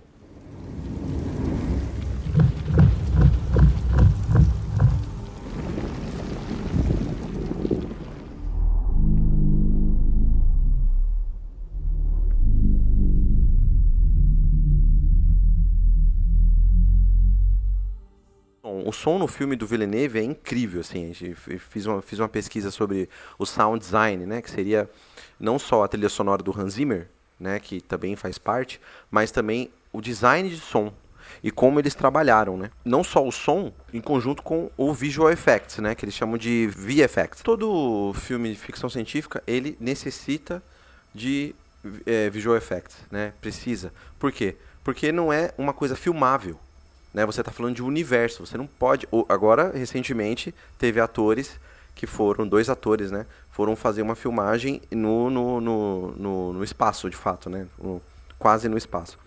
e, e, e usaram ali a locação. Mas geralmente é em estúdio, aí você tem que criar essa realidade, uma nave que voa, você tem que criar é, uma nave que parece uma libélula, como o Villeneuve fez, você tem que criar um, um, um verme gigante, tem que criar um deserto, né, um planeta, tem que criar uma duas luas. Então, são coisas fantásticas que ex exigem a computação. Então, você vê que a, o, a obra do Frank Herbert, entre outras, Asimov e tal, que são obras imaginativas, que são distópicas ou utópicas, são lugares que não existem, é, elas impulsionam a tecnologia, impulsionam o cinema, trazem o cinema para outro lugar, né? E até, por exemplo, o 2001, né, do, do Kubrick, trouxe várias evoluções e tal. Então, é muito interessante como as ideias influenciam na materialidade, influenciam na produção, de fato, né? Na questão do som e da imagem, eu vejo uma conclusão, antes de entrar no assunto, do quanto que o Villeneuve, e eu, eu acho que isso é uma tendência até de um, de, um, de, um, de um movimento do cinema hoje, de ser hiperrealista de ter uma ideia mais próxima da realidade em todas as questões, não só visualmente, não só na história, né, mas também na questão do som, né, na questão do tratamento dos efeitos. O que acontece? Tem um canal do, do Thomas Flight, a gente vai colocar aí no, na descrição, que ele tem vários vídeos que ele fala sobre visual effects. E aí ele diz sobre várias questões do Duna, do Villeneuve, como ele utilizou. Ele, ele mostra que o Villeneuve ele teve várias opções. Por exemplo, uma delas é o chroma key. O que é o chroma key? Chroma key é aquele efeito Chapolin, que você vê que tem um personagem real na frente, captado pela câmera, e no fundo dele tem uma tela verde ou uma tela azul. Geralmente são uma dessas duas cores, ou até branca. E aí, no fundo, tem um fundo projetado depois, em que esse personagem está decalcado ali em cima. Então você tem uma sensação de que ele está em um plano diferente, mas está tudo em 2D. Então, esse recurso se usa na TV, se usa até hoje no cinema, lógico, de forma mais aprimorada, com 3D, trabalho de pós-produção e tal. E aí, é, esse Thomas Flight, ele faz uma comparação, por exemplo, porque o do Villeneuve é diferente. No, ele usa exemplos, por exemplo, nos filmes da Marvel. É, ele usa o, o Viúva Negra, ele usa também o Liga da Justiça, o Jack Snyder. E ele mostra, por exemplo, explosões, né? Explosões gráficas, né? É, o personagem tá lá, o herói, e aí ele pula na frente de uma explosão. Que, obviamente, a explosão não é real. E aí você vê, você consegue, se você olhar bem, você consegue perceber o decalque que existe. Existe assim, um, um, os planos não estão muito, muito, muito juntos. E no Villeneuve ele mostra que tem uma grande diferença, assim, que parece que o personagem está dentro daquele, daquele fundo. Isso tem a ver também com o lance da luz, da iluminação. Exatamente. Ele diz que, por exemplo, no caso lá do Viúva Negra, tem a explosão de fundo atrás do personagem e numa situação real, entre aspas assim, uma explosão, uma luminosidade grande, faz com que crie uma sombra onde o rosto do personagem, o rosto do indivíduo. Se você está andando na rua tem um baita fogo, assim, digamos, atrás de você, aquilo vai fazer com que o seu rosto, se você tiver contrário a ele, fique sombreado. Ainda mais filmando, assim, porque você vai estar tá com a luz atrás de você, aquela grande explosão, aquele fogo atrás de você. Então, no caso da, do, da Marvel, como uma escolha estética mesmo, o rosto fica nítido, bonitinho e tudo mais. Enquanto que no caso do filme do Villeneuve, apesar de sim, não tem uma explosão lá, eles optam por fazer essa reação normal. De se aproximar sombra. mais da realidade. Exato. Então, tem uma, uma preocupação muito grande no som e no vídeo de transformar, de transparecer o mais real possível e o menos gráfico possível, apesar de ser gráfico. Então, o, o, a postura ali do Villeneuve, do, do, do pessoal da, da, dos efeitos, é reproduzir o máximo de coisas possível na realidade e trabalhar numa adaptação na, na pós-produção. Então, por exemplo, o chroma key que eles usavam, né, para muitas coisas, não era azul ou verde, era cor de areia, era marrom ou bege. Então, esse marrom ou bege, ele já usava para ambientar. Por isso que o filme, o filme tem uma cor meio meio pastelzão assim, ele é meio, ele é todo a cor, a paleta é toda marrom, bege. É por aí, que é uma cor da areia, cor do deserto, de Arax. Ele, ele consegue com isso ter esse fundo uma reflexão, porque é, é tudo trabalho de luz, né? O que reflete é essa cor que vai refletir. Outro exemplo que ele usa, que foi usado no Mandalorian, Série da Disney Plus. isso, que é o chroma key em forma de arco, meio redondo, porque geralmente o chroma key é plano, né? Então tem um plano no fundo, que é um fundo infinito no fundo, e o personagem tá ali e ele só tem aquele plano limite.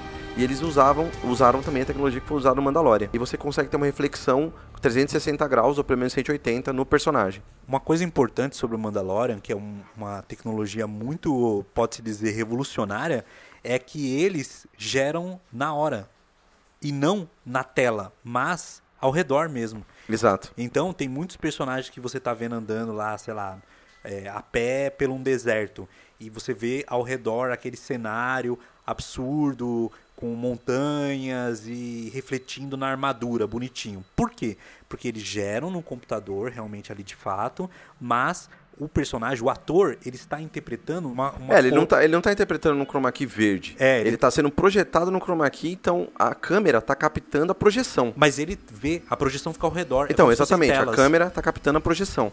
Não tá captando o branco só, o verde, Exato. né? E posto depois. E aí, por exemplo, tem uma curiosidade também, nos vidros, eu não sabia disso, cara.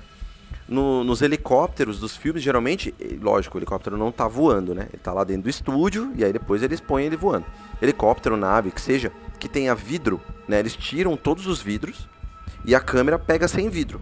E aí, digitalmente, eles colocam um vidro fake. Isso eu não sabia, muito louco. Ou seja, qual a vantagem e o problema disso? A vantagem é que você não tem reflexão dentro do estúdio. Uma luz lá que vai refletir e vai mostrar a câmera, tá ligado? Você não tem espelhamento, você não tem nada. Você tem uma aproximação mais real, entre aspas. Mas o Villeneuve optou para usar espelhos. Porque ele justamente queria mais real ainda. Ele queria que.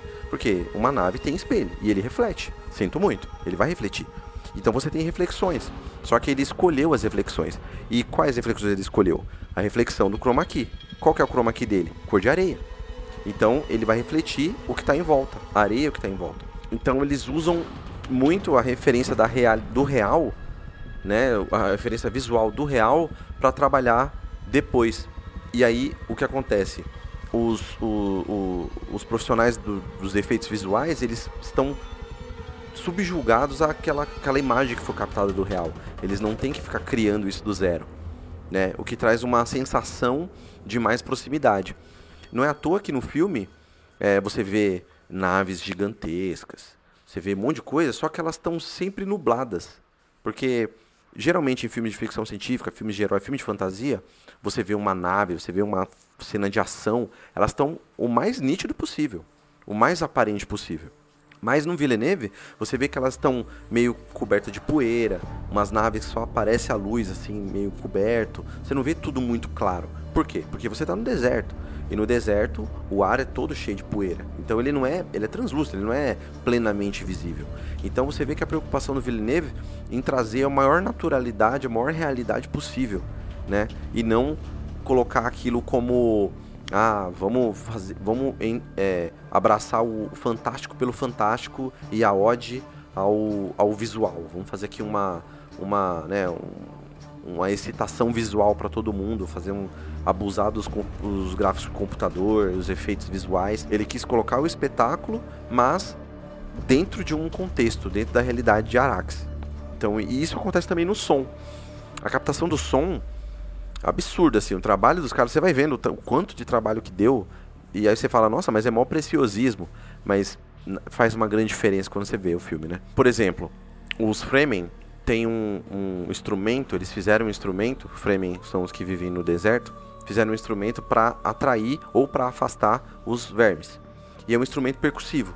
É um instrumento assim meio fálico que eles enfiam lá na areia e ele fica fazendo batidas.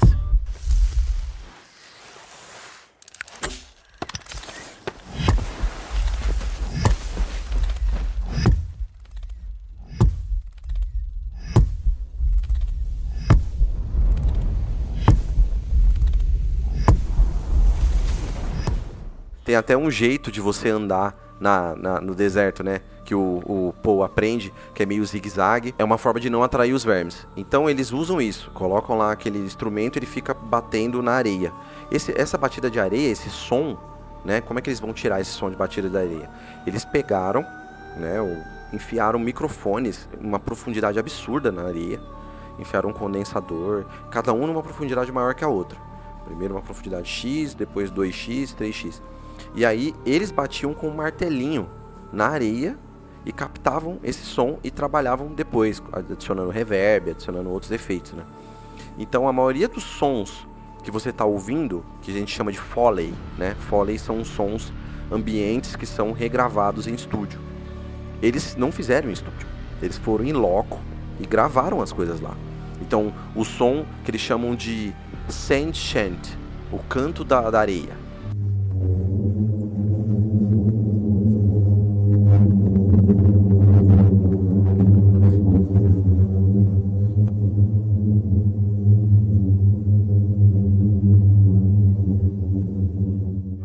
os ventos das areias formam um som, né? E eles captaram isso. E usaram isso com o Zimmer, junto com a trilha sonora. Então tem momentos do filme que aparece aquele canto da areia,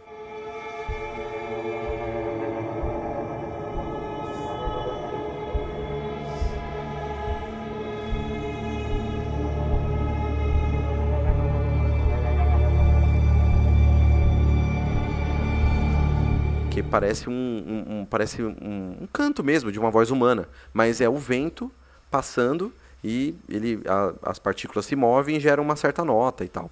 Então eles usavam isso também para ambientar cada vez mais o, o filme, né, é, sonoramente para você se sentir mesmo no deserto. Um dos engenheiros os que trabalharam lá da captação acústica Sound Effects é o Mark Mandini ele, ele fala na entrevista lá que ele tem uma hipótese seguinte, que quanto mais acústico você captar, mais o seu inconsciente vai ter aquilo como realidade. Então, quando o som é totalmente produzido digitalmente, mais distante ele é do real, né? Porque ele é um recorte do som real. O som acústico, ou seja, o som que a gente capta no microfone para a realidade, tipo, por exemplo, a minha voz aqui, ela tá, você está ouvindo em formato digital, mas a origem dela é acústica. Então o microfone está captado aqui acústico. Eu não estou gerando uma voz de robozinho, um MIDI, uma coisa que foi gerada do computador de fato. A origem dela é, é acústica.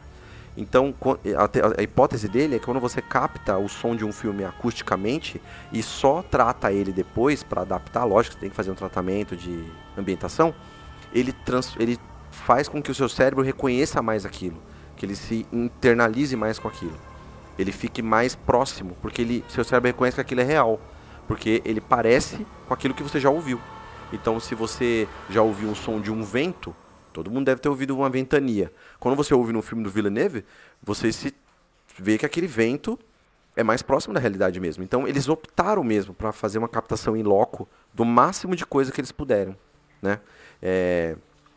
E depois na pós-produção mexer com efeitos, com delay, com outras coisas que poderiam para adaptar para o cinema. Só comentando aqui, o, as cenas no deserto elas foram filmadas no Emirados Árabes e na Jordânia. E há boatos, mas também não confie nessas fontes, porque são duvidosas, de que o Villeneuve tem interesse em, dentre as suas locações possíveis para um segundo, de filmar nos lençóis maranhenses. Não confie nessa informação. É As dunas, né? Tem duna no Brasil também. Imagina? Duna brasileiro. Cara, o Paul brasileiro é quem? Paulo. O Paulo. Quem é o Paulo? Quem é o Paulo brasileiro? O Felipe Dilon. Nossa. o Messias, for depender do Felipe Dilon, ferrou. Nada, nada contra, viu? Nada contra o Felipe Dilon. Nesse aspecto do som, eu vi que, por exemplo, naquela cena em que tem um Gonjabar, lá no começo do filme, tem um determinado momento em que o Paul passa por um teste pela Gran Madre das Bene Gesserit, Bene Gesserit, em que ele tem que inserir a mão numa determinada caixa e a Bene Gesserit fica com uma agulha no pescoço dele que se ele tirar a mão dessa caixa, ele morre. E ali ele passa por uma dor tremenda, absurda. Naquele momento a gente ouve um monte de sons. The test is simple. Remove your hand from the box. And you die. What's in the box? Pain. Pelo que eu ouvi falar, Naquele momento, eles colocaram vozes em vários timbres e distorções diferentes de pessoas gritando e também o som gravado de, sabe, a broca de dentista. Então foi esse, esse processo todo que fez aqueles sons loucos que tem naquele momento, que é o que traz tanta agonia à cena. Então você percebe que é pra pegar do real, alterar pra ficar mais. Pra ficar. ainda manter a coisa do real. Então é essa contradição. É um filme de ficção, de fantasia, que tem uma, uma produção mais realística possível. Pra tudo- transformar, talvez, a ideia dele, na minha interpretação, transformar a fantasia cada vez mais próxima da realidade. Exato. Pra você se sentir dentro dessa fantasia. Porque ela não fique somente uma fantasia lá longe de você, mas você esteja quase sonhando mesmo. Exato. Mas pra falar a verdade, apesar de eu acho que aí a gente tem que entrar no mérito de se gostamos ou não do filme, eu acho que ficou muito sóbrio. Eu acho que pra esse univers- universo ficcional, absurdo, eu acho que o Lynch ele abraçou uma parte. Ok, ele foi além. Ele foi além. Eu acho que dava pra vir um pouco mais pro, pro realismo, assim. Mas eu acho que dava pra abraçar o, a- o bizarro, sabe? Ele é muito pé no chão. Tem vários momentos ali que eu falo, pô, legal, o espaço e tudo mais. Mas aí quando você vai ver os trajes, as vestimentas, realmente são muito interessantes. Tem vários momentos ali que a gente vê, por exemplo, quando eles chegam em Arrakis, que tem um vestido da Lady Jessica, que é uma- totalmente contraste amarelo, assim, com aquele deserto. E é maravilhoso. O figurino, com certeza, ano que vem no Oscar vocês vão ver esse filme lá na- concorrendo na Nas partes técnicas, Exatamente. Categoria de figurino e tudo. Mas eu acho muito sóbrio, cara. É muito. Muito mais pé no chão do que eu imaginei. Eu acho que ele ficou. Eu, eu sinceramente acho que o, o Villeneuve ficou um tanto quanto receoso. Ele ficou assim, pô, não posso ir muito além. Eu tenho que fazer um filme minimamente sóbrio, porque as pessoas têm que ao mesmo tempo respeitar como um filme de arte, como um filme conceitual, mas além de tudo uma ficção científica. O Villeneuve é meio que assim, na chegada a gente vê ma- mais ou menos isso, mas eu esperava um pouco mais de cor, talvez, um pouco mais de absurdo em alguns aspectos, apesar de que a gente ainda não teve oportunidade, por exemplo, de explorar a cultura Fremen, que são dos povos nativos, que a gente vê muito pouco nesse filme, né? E aliás, eu acho que é aí onde reina o que eu citei agora há pouco. O que achamos sobre o filme em si. E eu quero a sua opinião. O que você achou do filme? Porque foi o seu primeiro contato com Duna, você nunca havia lido nada. Então, como o filme, julgando estritamente a história, o roteiro, as atuações e o filme como um todo, na sua experiência, o que, que você achou? É, eu achei maravilhoso. Eu achei maravilhoso. Primeira vez que eu vi o filme, né? A gente foi no cinema, tudo, eu saí assim. Maravilhoso. Não, tenho. é, a história é muito boa. É, lógico que tem coisas que eu, como eu falei, não entendi tanto por, por conta da massa, quantidade de informação gigante. Mas a, a direção, é, o, o quanto a história se passa, né? O, o, o quanto ele mantém a peteca da história em pé, porque é muito difícil você manter uma ação, um, um filme que você de duas horas e meia, você ficar vidrado no filme com tanta informação assim, tanta coisa para passar. É, e, e eu vejo que o Villeneuve foi mestre nisso, ele conseguiu junto com outros elementos que ele soube co- conectar muito bem, que são os efeitos visuais, que é maravilhoso. Você vê numa tela gigante aquele negócio, você fala, nossa, só o cinema mesmo, né? Tava assistindo e falei, nossa, como o cinema é importante, porque só aqui que eu vou ver isso aí. Né? Um- uma nave gigantesca, assim, tamanho de um prédio, na minha frente, assim, com uma luz maluca. Você fala, meu Deus, um planeta, assim, um negócio, uma, duas luas, e não sei o que, a galera com umas vestimentas, aliás, o design de roupas muito, muito bem escolhido, muito bem, muito bonito, né? Ao contrário do, do, do, do Lynch, né? Que o, o figurino, assim, horrível. Assim, é um negócio muito quiche. Eu acho maravilhoso também, mas brega. Não, exatamente, é, é horrível. é- tem brega que é bom, mas ficou muito brega, assim, brega feio. O brega ruim, né? Na minha opinião. E do- eu concordo com você, do Villeneuve ser sóbrio mesmo. Eu achei um filme muito sóbrio, um filme muito sério. Negócio assim, pá, não sei o quê. Mas eu acho que. É, é- eu gostei assim, eu preferi assim. Eu, eu, eu acho sim que poderia ter espaço para uma coisa mais absurda. Mas eu não li o livro, eu não sei, não posso dizer. Mas eu acho que ele colocou na medida. Ele entregou um filme equilibrado. Porque como você falou, ele, ele mesmo falou em entrevistas que ele tem, tinha essa coisa de agradar os fãs mais ferrenhos e loucos, que já estavam com 10 pedras na mão, na- esperando ele lançar o filme. E também agradar pessoas que nunca, como eu, nunca ouviram falar de Duna ou é, ou nunca leram, né? Então tem que agradar esses dois polos. Então como é que como é que ele faz isso, cara? É, além da coragem dele, né? De fazer esse negócio, de, de, de falar, não, eu vou encarar, eu vou botar fé no meu filme e ele vai ter parte 2. Eu vou fazer a parte 1 um até aqui e não vai ter fim. Vai ter parte 2. Pô, mas você não tem garantia. Bota fé e vambora. E isso é louvável, né? Pra fazer cinema hoje em 2021, é um filme de ficção científica, um blockbuster barra cinema de arte. Com um elenco caro pra caramba. Elenco, Nossa. elenco maravilhoso, né? Elenco Exato. alto nível, assim, o Chalamet, cara, esse cara, ele é um ótimo ator, assim, muito bom mesmo. As outras coisas que eu vi dele também sempre foi muito bom, mas nesse filme ele tá maravilhoso mesmo, né? Ele tá, ele, ele desenvolve o personagem muito bem. E uma coisa que eu gosto do Villeneuve nos filmes dele é que ele foca nos personagens. Você tem ali a visão sempre próxima dos personagens. Ele faz um filme de ficção científica, por exemplo, Arrival lá, que é o A Chegada, que é incrível que é um filme de ficção científica, mas ele traz uma discussão muito forte de linguagem, ele traz uma coisa de humanidade, de que, que é reconhecer o alien, o outro, né? A coisa da alteridade. E aí, nesse, a discussão política sempre presente. Então, o Villeneuve, que é canadense, né? A gente não falou isso, mas ele é um cara canadense, é um diretor já maduro, né? Já tem vários filmes e tal, tá no ápice da carreira dele. Eu acho que esse é, é se não o melhor filme dele, Pra mim, o Duna, ele chegou assim num ápice de carreira muito bom mesmo, louvável. E vejo que é um filme maravilhoso, assim, recomendadíssimo pra se ver no cinema. Ficção científica tem que ver no cinema, né? Lógico ah, não posso ver no cinema. Vem em casa, mas vê pensando, prestando atenção no som, prestando atenção no- nos, nos efeitos visuais, curtindo isso e principalmente a história. Então, é, ficção científica é um tipo de filme que estimula muito você. Você estimula todos os pontos, estimula o- a sua audição, estimula a sua criatividade, estimula a sua imaginação, estimula o seu questionamento, porque pode ser simplesmente um filme de ficção científica numa realidade X que está totalmente desconectada com a nossa. E na, todas as ficções científicas a gente sabe que isso não existe. Toda ficção científica é, é ligada à nossa realidade. Né? Asimov está aí para mostrar isso, o próprio Frank Herbert. Então, é um filme atualíssimo e que mostra que, é, comparado ao Lynch, por exemplo, que é uma pena, que eu acho que é um filme que poderia ter um potencial muito bom, poderia ter sido um filme interessante, apesar dos erros dele, do- dos problemas estéticos que ele tem, mas ele tem outras coisas estéticas que são maravilhosas, né?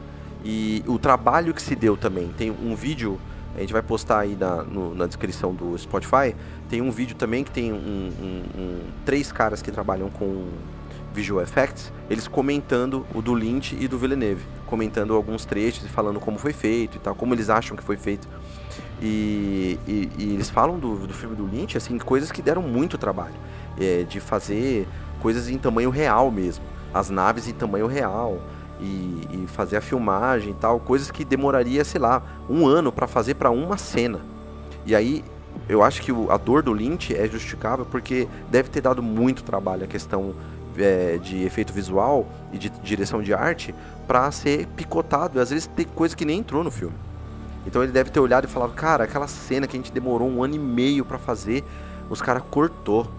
Nossa, eu ia ficar chorando, né? Porque imagina, você tá dedicado a um filme que é uma coisa que você tá botando uma aposta que tinha potencial de ser um filme extraordinariamente mudança de rumos na, na história do cinema, pelo menos daquela época, e virou um fracasso, porque picotou, né?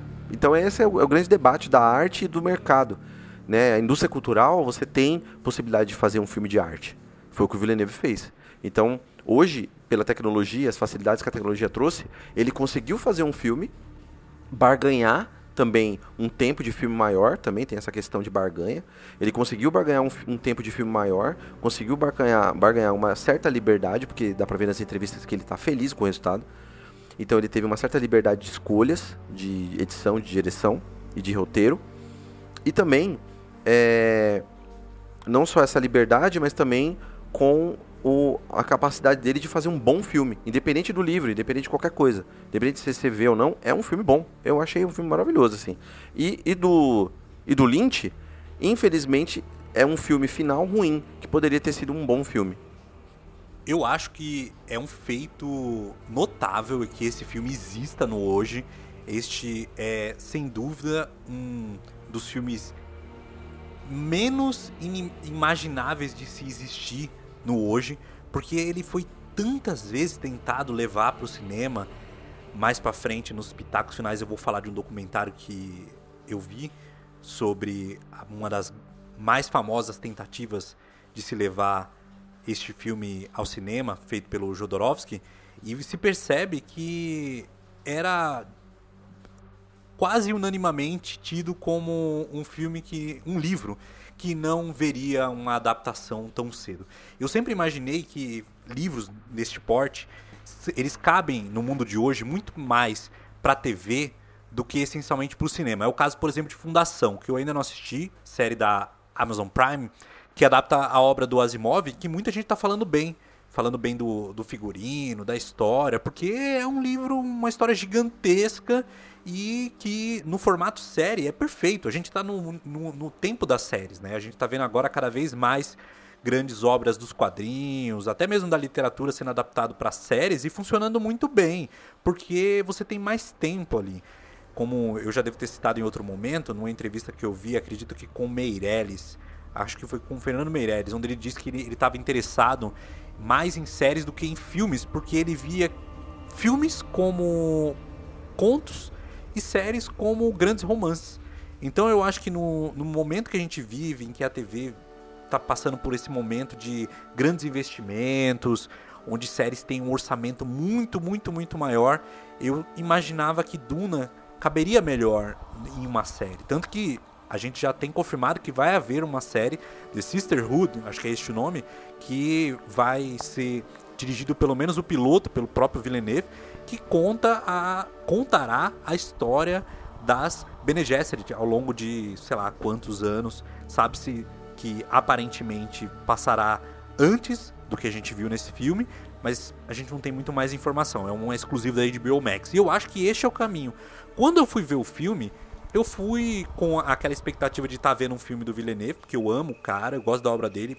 E é engraçado que para mim o melhor filme dele é o Blade Runner 2049, é meu filme favorito, mas esse não tá muito atrás não. Eu acho que esse filme é muito bem dirigido. Me incomodou, para falar a verdade, o quanto que ele tentou ser fiel ao livro.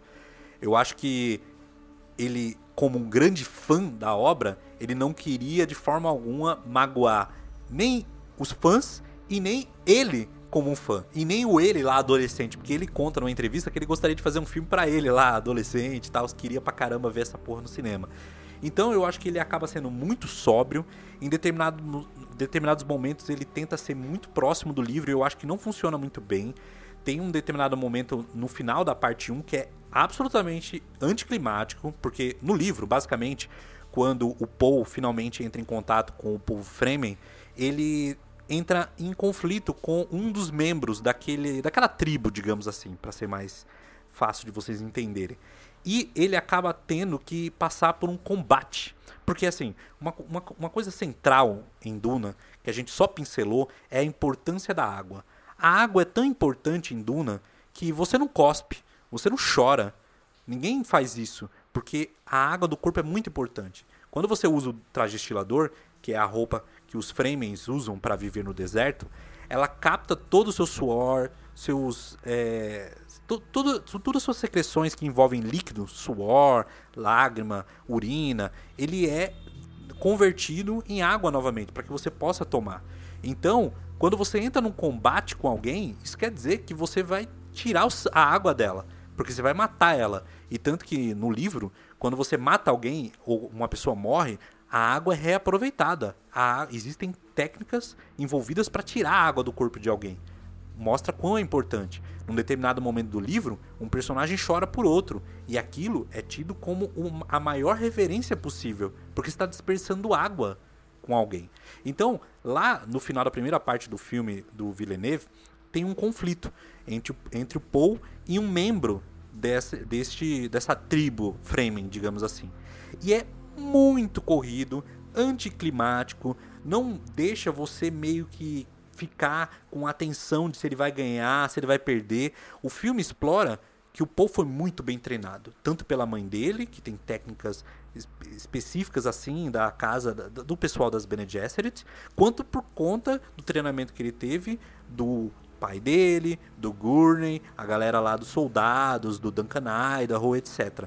E ali, ele não me parece um grande guerreiro como o livro mostra, apesar de escrever bem mal até no livro, mais uma vez, espaço para imaginação, dá a entender que ele é um grande guerreiro. Pelo menos isso, que ele foi muito bem treinado. E eu não acho que naquele momento ali do filme se traduz bem isso. Então, quando termina a primeira parte do filme, eu fiquei pensando: tá, eu sou fã do livro. E o Hobbs é fã do Villeneuve. Eu também sou fã do Villeneuve. Então a gente vai estar tá lá para a segunda parte, de qualquer jeito. Mas eu pensei: e uma pessoa que não conhece Villeneuve, não curte muito ficção científica, vai ver esse filme? Será que esse final faz a pessoa querer ver o próximo filme? sabe? Então, assim, eu acho que esses pequenos detalhes, eu acho que algumas mudanças são muito bem-vindas e outras não são. Eu acho que eles exploram muito pouco a história do do Keynes, que é o doutor, no caso desse filme do Villeneuve, a doutora, porque ele mudou o sexo do personagem inicial. Ele tem uma importância muito grande no livro para a ecologia do planeta, porque a ecologia é muito importante na obra original.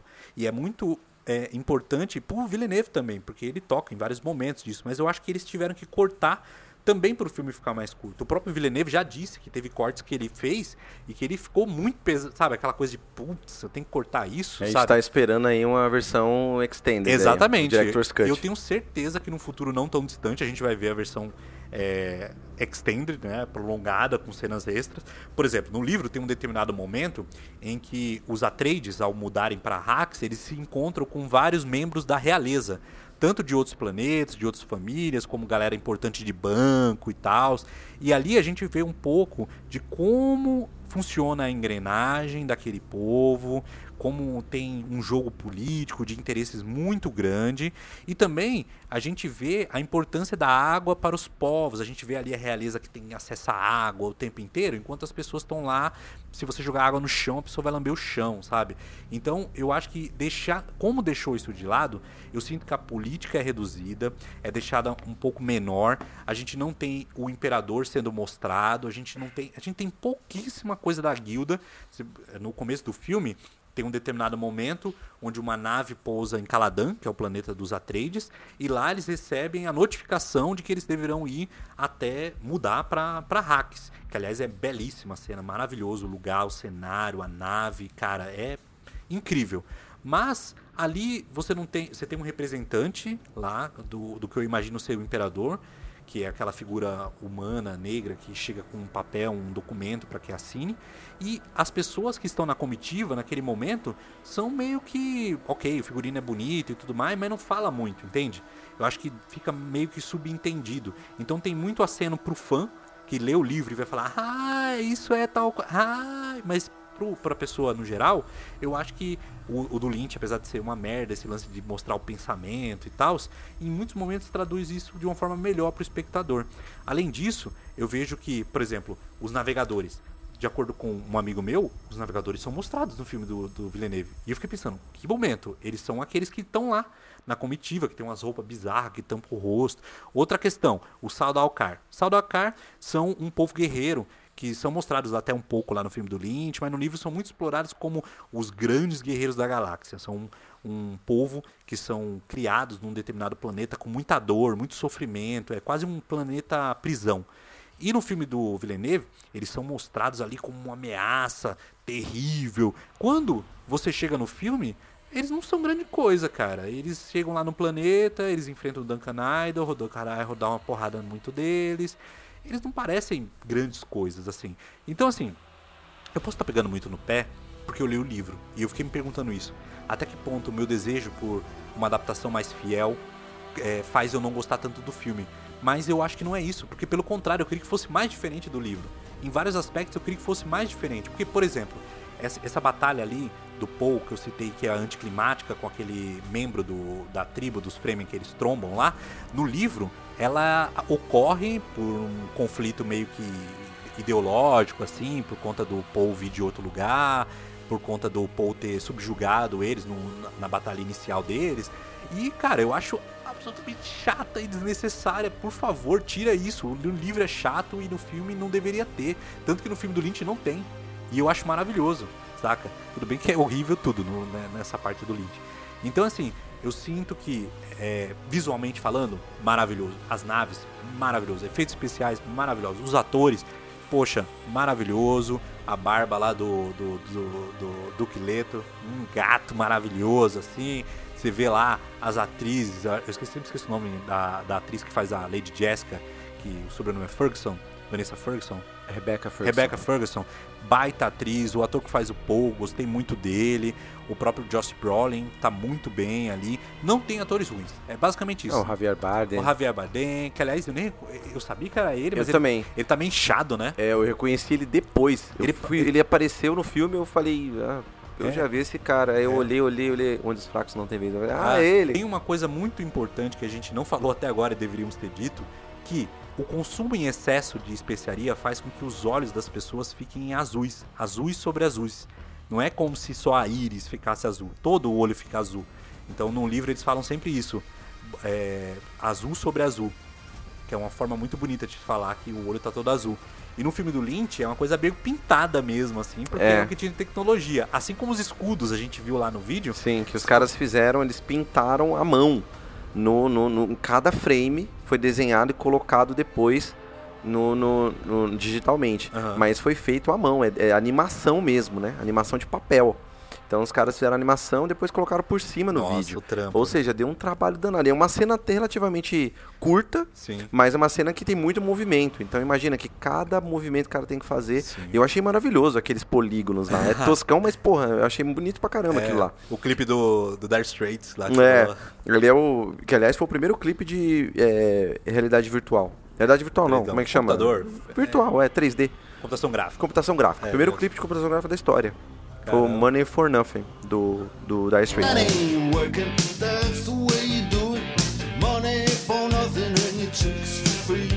Esse filme, eu acho que tem muita coisa pra comentar sobre ele. Eu sinto que tem coisas que a gente deixou de passar aqui, deixou de comentar. E tanto que, se vier à mente, eu comento num próximo episódio. Mas, claramente, esse é um dos grandes filmes de 2021. Como a gente disse anteriormente, se você tiver a oportunidade de ver no cinema, eventualmente, vá ao cinema, assista. Quando eu, anos atrás, assisti a Blade Runner, eu assisti a primeira vez no cinema e posteriormente eu assisti na TV. Então foi uma experiência muito diferente, porque quando eu vi no cinema foi grandioso, assim, eu fiquei impactado, não tinha digerido ainda o filme, e aí eu assisti pela segunda vez em, em uma TV normal, em casa, assim, foi uma experiência muito diferente. Não exatamente menor, nem nada, mas diferente. E aí quando eu assisti a terceira vez no cinema, porque eu tive uma oportunidade de numa reexibição num Sesc aqui de São Paulo, o Sesc, o Cine Sesc, eu fiquei deslumbrado é, de, de ver novamente no cinema, porque o som é maravilhoso. Os filmes do Villeneuve tem muito isso do som e também do visual, porque ele filma os planos abertos, gigantescos, assim, que são muito bonitos. Então, se você tiver a oportunidade, assista no cinema. Se não der, aquela velha história. A gente cresceu vendo VHS e gravando filmes na TV. Imagina aquele, aquela imagem 280p, 240, horrível. E a gente amava os filmes. Então, se a gente amava um filme lá no VHS, a gente vai amar um filme visto na TV, no seu celular, etc. Então, o principal é veja filmes, seja lá onde você puder. Só veja. Se tiver oportunidade, vê no cinema. Se não, veja onde você puder. E eu acho que é isso, Robson. Tem mais algo a acrescentar? Então, vamos para os pitacos finais. O pitaco final. É, a minha recomendação, além, né, a recomendação óbvia é assistir os Dunas, né? Primeiro, eu vou relembrar aqui, assistam do Villeneuve, se possível no cinema. E depois, se você tiver muita curiosidade, quiser saber desse filme do Lynch, achar interessante a história, se você gosta de ficção científica ou se você despertou seu interesse por ficção científica, assista o do Lynch. E aí é, é interessante ver esses, esses, esses dois lados, assim. Mas, para o pitaco final, de fato, eu vou recomendar aqui, obviamente, do Villeneuve. Do Denis Villeneuve, para quem não conhece o Denis Villeneuve, quem não viu, fala, nossa, esse diretor e tal. Além de Duna, qual outro filme do Villeneuve, já que ele tem vários, apesar dele ser bem novo, né? É, qual outro filme você recomendaria para assistir? Bom, seguindo essa toada de ficção científica, eu recomendaria A Chegada, que é um filme dele de 2016, que é um drama muito bom, muito bom mesmo, é um filme maravilhoso, com a Amy Adams, Jeremy. Renner e o Forrest Whitaker. É baseado num conto do Ted Chiang, chamado Story of Your Life. Tem uma professora de linguística na faculdade, professora que é uma tradutora também, ela estuda línguas e tal. Por um momento, começam a vir umas naves verticais em várias partes do mundo, principalmente nos Estados Unidos e tal. Então tem um alvoroço todo, todo mundo fica, meu Deus, o que está acontecendo? Essas naves, e elas não fazem nada. Elas simplesmente se estacionam, ficam a poucos metros do chão. São naves gigantescas, naves alienígenas, com certeza. E fica essa questão. E aí, como é que a gente vai comunicar? Eles simplesmente estão aí, como é que a gente vai conversar com eles, né? Atacar eles é uma coisa assim complicada, porque pode gerar um problema. Então, o, o, os exércitos de vários países se conversam e tentam, né, tentar essa comunicação. E ela, nos Estados Unidos, ela é, é convocada para fazer a tradução, já que ela é a mais cotada ali, né? Uma professora que pesquisa, que estuda, e o nome dela é jogado na roda. E ela tem esse trampo de Ela é linguista, né? é, linguista. Ela ela tem esse trabalho de ir lá e conversar com os alienígenas e ter esse primeiro contato. O, o exército já consegue ter esse contato, mas aparentemente eles querem conversar, mas como que você vai conversar com alienígenas? Né? E o filme é basicamente isso. É um filme sobre linguagem. E ao mesmo tempo tem uma questão dramática, é um filme dramático, né? É um filme de drama que é a questão da família dela, da vida dela, que permeia todo esse problema, que é um drama de fic- ficção científica, um drama da humanidade ali frente a alienígenas que não se sabe se eles querem conversar, se eles podem atacar, se a gente falar alguma coisa errada, eles podem achar que é uma ameaça, se gente, eles podem passar alguma doença, alguma coisa. Então, como que se estabelece essa conversa? Então, esse filme é interessantíssimo, maravilhoso, é um dos filmes assim, acho que foi um dos primeiros que eu vi dele, eu falei, nossa, esse filme é realmente interessante, foi até que você, que me recomendou, eu acho, não foi? E aí ele tá disponível na Netflix, é um filme mais acessível dele, assim, porque tem streaming e tal, dá pra baixar também. E é um filme que eu recomendo muito. Além desse, do Villeneuve, né, tem o Blade Runner 2049 também, que é uma ficção científica. Pra quem gosta de Blade Runner, eu acho também que a gente pode futuramente dedicar um programa do Blade Runner, que é um filme muito importante na história do cinema, muito importante na ficção científica também.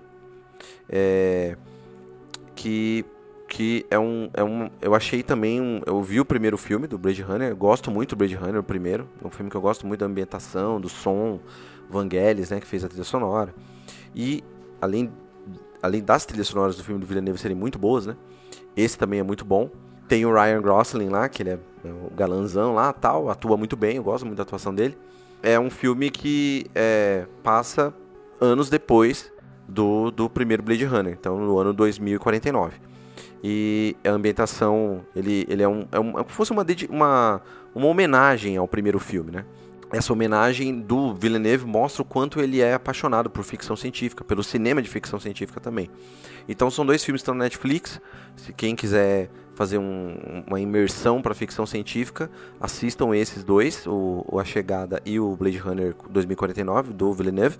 E se você gostar do Blade Runner 2049, até para entender um pouco mais a história, porque ele é uma sequência, né, pode-se dizer assim, certo modo, uma sequência que se baseia na realidade de Blade Runner 1, né, o primeiro, o original, assista o Blade Runner 1, que é um filme incrível, assim, um filme para época, nos anos 80, é, visualmente, questão de roteiro, trilha sonora, é, a própria história, né, é um marco na ficção científica. E para minha recomendação de hoje, eu vou deixar aqui com vocês o que para mim foi o melhor documentário que eu vi, não só esse ano como nos últimos anos, um documentário super interessante, não só para esclare- esclarecer os meandros do funcionamento de filmes em Hollywood, como também para mostrar o papel do artista, o papel do diretor, que é Duna de Jodorowsky, um documentário de 2013 que explora a tentativa durante me- meado- meados da década de 70 do Jodorowsky, diretor conhecido, que nascido no Chile, que ficou conhecido mundialmente por filmes como El Topo e A Montanha Sagrada, filmes em que inclusive eu nunca vi e que estou devendo aqui. E neste documentário mostra a obsessão desse cara lá em meados da década de 70, sem nunca ter lido o livro ainda quando decidiu fazer o filme, correndo atrás de inúmeros artistas de, de diferentes expertises para colocar na tela a sua visão de Duna, que era absolutamente diferente do livro. Ele adapta muita coisa, ele faz várias mudanças assim que dá um tom extremamente psicodélico e louco para a história. Afinal de contas, querendo ou não, nós estamos falando aqui de uma história onde tudo gira em torno de droguinha, né mesmo? Porque a especiaria nada mais é do que droguinha. Então, ele reuniu figuras como, por exemplo, o Dali, que seria o imperador. Estamos falando aqui de sim, Salvador Dali. Ele foi atrás do Mick Jagger para fazer o papel do sobrinho do Barão Harkonnen. Ele tem ali, dentre outros, outras figuras, o Orson Welles, que iria interpretar o próprio Barão. Imagine isso, o Orson Welles. Não, Orson sim. Welles Barão ia ser muito bom. Imagina, o Orson Welles, sim, o cara lá do, do O Cidadão Kane. Cidadão Kane faria o papel dele. Ele teria, inclusive, é, o- na- no lance do Dali, o Dali era super chatão. Eles tiveram que fazer um, quase um jogo assim, onde eles tinham que ir, eles foram se encontrando em vários países e ele não queria ceder, até que ele ele falou assim: Eu quero ser o ator mais bem pago de Hollywood, mais bem pago. E aí, o valor que ele citou era impossível assim. Só que aí o produtor e, e o Jodorowsky tiveram uma ideia assim de pegar e dar uma ideia pra ele assim: A gente vai te pagar. O produtor chegou assim: Jodorowsky, quanto tempo ele vai ter de tela? Ah, uns 5 minutos por aí. Então fala pra ele que a gente vai pagar por minuto. Aí ele chegou pro Dali e falou assim: a gente vai te pagar 100 mil dólares por minuto de tela. Ele, porra, eu vou ser o ator de, mi, de 100 mil dólares por minuto. E ele aceitou. E ele aceitou. E todos esses caras que eu tô falando aceitaram. Ia ter o Mick Jagger realmente lá, Nossa, saca? ia ser louco A gente, ele, ele conseguiu, ele correu atrás pro Pink Floyd fazer a trilha sonora, pro Magman, que é uma outra banda. Ele conseguiu a parceria do Moebius para fazer os, as artes conceituais, os storyboards. Para quem não sabe, o Moebius é um grande quadrinista, desenhista francês, um monstro da, da, da arte sequencial. Ele conseguiu o Geiger. Para quem não conhece, o Geiger é o cara que hoje em dia vocês conhecem o Alien, vários designs de filmes de ficção científica ali da década de 70, 80, 90. É tudo baseado na obra desse cara. Esse cara tava lá envolvido desde o começo. Tem um cara, ele correu atrás inicialmente para que quem fizesse a os efeitos especiais do, do Duna dele fosse o mesmo cara que fez 2001, que é o Douglas Trudon, algo desse tipo. Só que o cara era super metido, super chatão. Então ele falou: "Não quero, porque ele não é um guerreiro espiritual, porque tinha que ser um filme super espiritual, assim, ele não queria alguém técnico. Ele queria primeiramente um artista, depois um cara técnico. Então ele correu atrás de outro cara, que era o cara com o sobrenome O'Brennan, que o cara, mano, abandonou tudo nos Estados Unidos, foi morar na França. Todo mundo ficou lá na França e, mano, os caras trabalhavam o dia inteiro pra fazer essa porra desse filme. O Jodorowsky queria que o Paul fosse o filho dele, então ele colocou o moleque pra treinar com um maluco lá das artes marciais. O maluco treinava 7 horas, 6, 7 horas todos os dias, 7 dias por semana. Durante dois anos ele foi treinado porque ele falou: meu filho, para fazer o papel de Paul, tem que ser treinado como Paul. Então ele tem que ser uma pessoa evoluída, como Paul. Olha, mano, o cara era obsessivo, loucão, e ele é uma figura engraçada, loucona. E, cara, é um filme para você ver o quanto que a obsessão artística pode levar a caminhos grandiosos. E, infelizmente, é o filme mais incrível e influente que nunca foi feito. E o cerne desse documentário, que eu recomendo muito a vocês, é vocês verem o quanto que Duna é influente.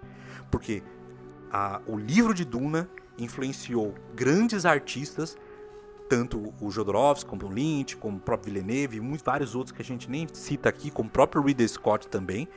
E através do, da tentativa de Jodorowsky de fazer Duna, ele criou um livro, um livro assim, ó, calhamaço gigante que era levado nos estúdios pra vender a ideia de Duna. E, cara, o filme era incrivelmente lisérgico, assim, muito difícil de adaptar até pra aquele momento. Só que aqueles storyboards, mesmo o filme não tendo ido pra frente e sido feito, ficou nos estúdios. Então, esses storyboards, os figurinos, as artes, foram utilizadas pra dezenas de ficção científica. Tem vários filmes, como por exemplo Contato, que eu acho que é de 97, 98, que a cena inicial que mostra uma galáxia, assim, como se você estivesse passando pelo. Isso aí foi planejado pelo próprio Villeneuve. Tem um crítico de cinema no, no documentário que ele fala que nunca viu isso antes. E claramente foi uma cena que foi pegada lá dos storyboards, lá da- da- é, em 75, 76, que foi tentado o fa- fazer o filme. Então, o cara, o cara que eu citei anteriormente, o O'Brien, ele, como Duna não foi pra frente, ele foi o cara que criou o Alien. Ele foi o cara que fez o roteiro. Ele foi um dos criadores de Alien. E o Geiger foi o que fazia Duna, ele, ele foi lá e fez as artes conceituais do Alien. Então, se não fosse, por exemplo, por Duna, o livro, não existiria a tentativa de fazer Duna pro cinema, que consequentemente não existiria Alien, que consequentemente possivelmente não existiria Blade Runner, que não existiria, sei lá, Mad, Max do jeito que foi feito em alguns aspectos visuais e coisas desse tipo influentes, que a gente provavelmente não teria, sei lá, os livros do William Gibson, acho que é esse o nome dele lá, e vários outros livros influentes da década de 80, 90, que possivelmente a gente não veria Matrix. Então, assim, a influência de Duna, do livro Duna, e consequentemente desse projeto que não foi pra frente, é maravilhoso, é gigantesco, sabe, imensurável. E ver esse documentário, eu garanto, se você for artista principalmente, quiser fazer alguma coisa criativa, é muito. é, como é que se diz a palavra? Instigante. instigante e, mano, é quando algo te influencia a fazer uma coisa inspirador, sabe? É inspirador. Então, infelizmente, eu não achei em nenhum streaming aqui do Brasil. No caso, tem na Amazon Prime lá nos Estados Unidos, então eu acredito que se você conseguir usar um VPN, aí você pode assistir pelo, pelo próprio Amazon Prime mesmo. Mas se você for lá no streaming, você pode assistir. Eu assisti por lá. É um documentário curtinho, de uma hora e meia, que vai elucidar muito sobre como o cinema funciona, a mente do próprio Jodorowsky, que é um cara muito peculiar e também vai ser muito inspirador se você quiser algum dia tentar algo grandioso e falhar, porque falhar, como ele diz, é um sim, É, faz parte. Sim, falhei, sim, deu. E aliás, foi esse projeto falho que fez, por exemplo, o próprio Jodorowsky escrever junto com Moebius em Cal, que é um quadrinho brilhante que todo mundo fala que é maravilhoso e que agora vai ser adaptado pelo Taika Waititi, diretor de Jojo Rabbit e de Thor Ragnarok, vai ser é, é, vai, vai ser adaptado para o cinema e o próprio Jodorowsky incrivelmente deu o aval, ele deu o sinal verde, gostou da ideia e o cara tá com 92 anos, tá vivão e eu espero que ele fique vivo para ver e quem sabe meter o pau. Que aliás, só para encerrar esse programa, num determinado momento do filme, ele lá triste por não ter conseguido fazer o filme de Duna, quando ele ficou sabendo que ia estrear o filme do Lynch, ele admirava muito o Lynch, ele gostava muito do Lynch. Então ele ficou muito triste porque, porra, mano, eu não fiz Duna. Esse cara foi. E aí o filho dele chegou, ele não queria ir no cinema. O filho dele chegou e falou: "Não, pai, nós temos que ir no cinema. Guerreiro, vamos lá". Aí levou ele triste pro cinema e ele foi até lá para ver o filme. Conforme foi passando o filme, ele falou: "Cada momento, cada vez mais, cada vez mais ele ia ficando alegre, alegre, alegre, alegre pensando: esse filme é uma merda, é um fracasso. E ele conta, é feio porque é uma parada é, mesquinha, mas ele fala, é um sentimento humano. E ele admira muito o Lynch. Ele falou, cara, claramente esse filme não é o Lynch, mano. Não é, deve ter sido produtor. E realmente foi produtor. Saca? Então é muito engraçado ver como ele, ele fala essas paradas. Ele fala umas coisas bem polêmicas, como por exemplo que a gente não tem que ter respeito pela obra original. Enfim, uma figura, um baita documentário excelente. E essa é a minha única dica do dia. Ou assistam quando puderem. Eu tenho certeza que vai en- enriquecer tudo isso que a gente falou, os filmes e, acima de tudo, se tudo isso interessou pra vocês, leiam o livro. É isso. O livro é muito interessante também. E aí a gente fica aqui no fim do programa, falamos aqui de Duna pra caramba, né? Duna, uma ótima obra, não só os filmes, mas como o livro, e os pitacos finais também sempre relacionados a Duna, né? Nesse caso. Então, foi muito massa ter visto o filme, foi muito legal ter tido essa experiência e estamos esperando dois aí do Villeneuve, né? Exatamente. E se você viu o filme, viu um desses filmes, viu o documentário, ou simplesmente ouviu o nosso podcast, você, claro, pode deixar os seus comentários, as suas mensagens, as suas críticas. Não gostou? Odiou? Odiou que eu não gostei tanto do filme? Sei lá, qualquer coisa desse tipo. Se você acha que o filme do Lynch é melhor do que o Villeneuve, sei lá, deixa aí nos comentários. Você pode encontrar a gente naqueles lugares que o Robson vai repetir agora. No Twitter, Cinema Fim Mundo, arroba Cinema Fim Mundo. No Facebook, Cinema do Fim do Mundo. E no e-mail, que é cinemafimmundo.gmail.com, que é também o Pix. Então, caso você queira contribuir para o nosso trabalho, para nós podermos assistirmos mais filmes no cinema, né? Que, né? Mesmo eu consigo pagar meia, mesmo pagando meia, o negócio tá caro, mas quiser aí ajudar nós também a comprar as esfirrinhas da tarde, é, manda o Pix para nós qualquer quantia que vocês quiserem. Mais alguma consideração final? Who controls the spice controls the universe! He who controls the spice controls the universe. Australia! Let's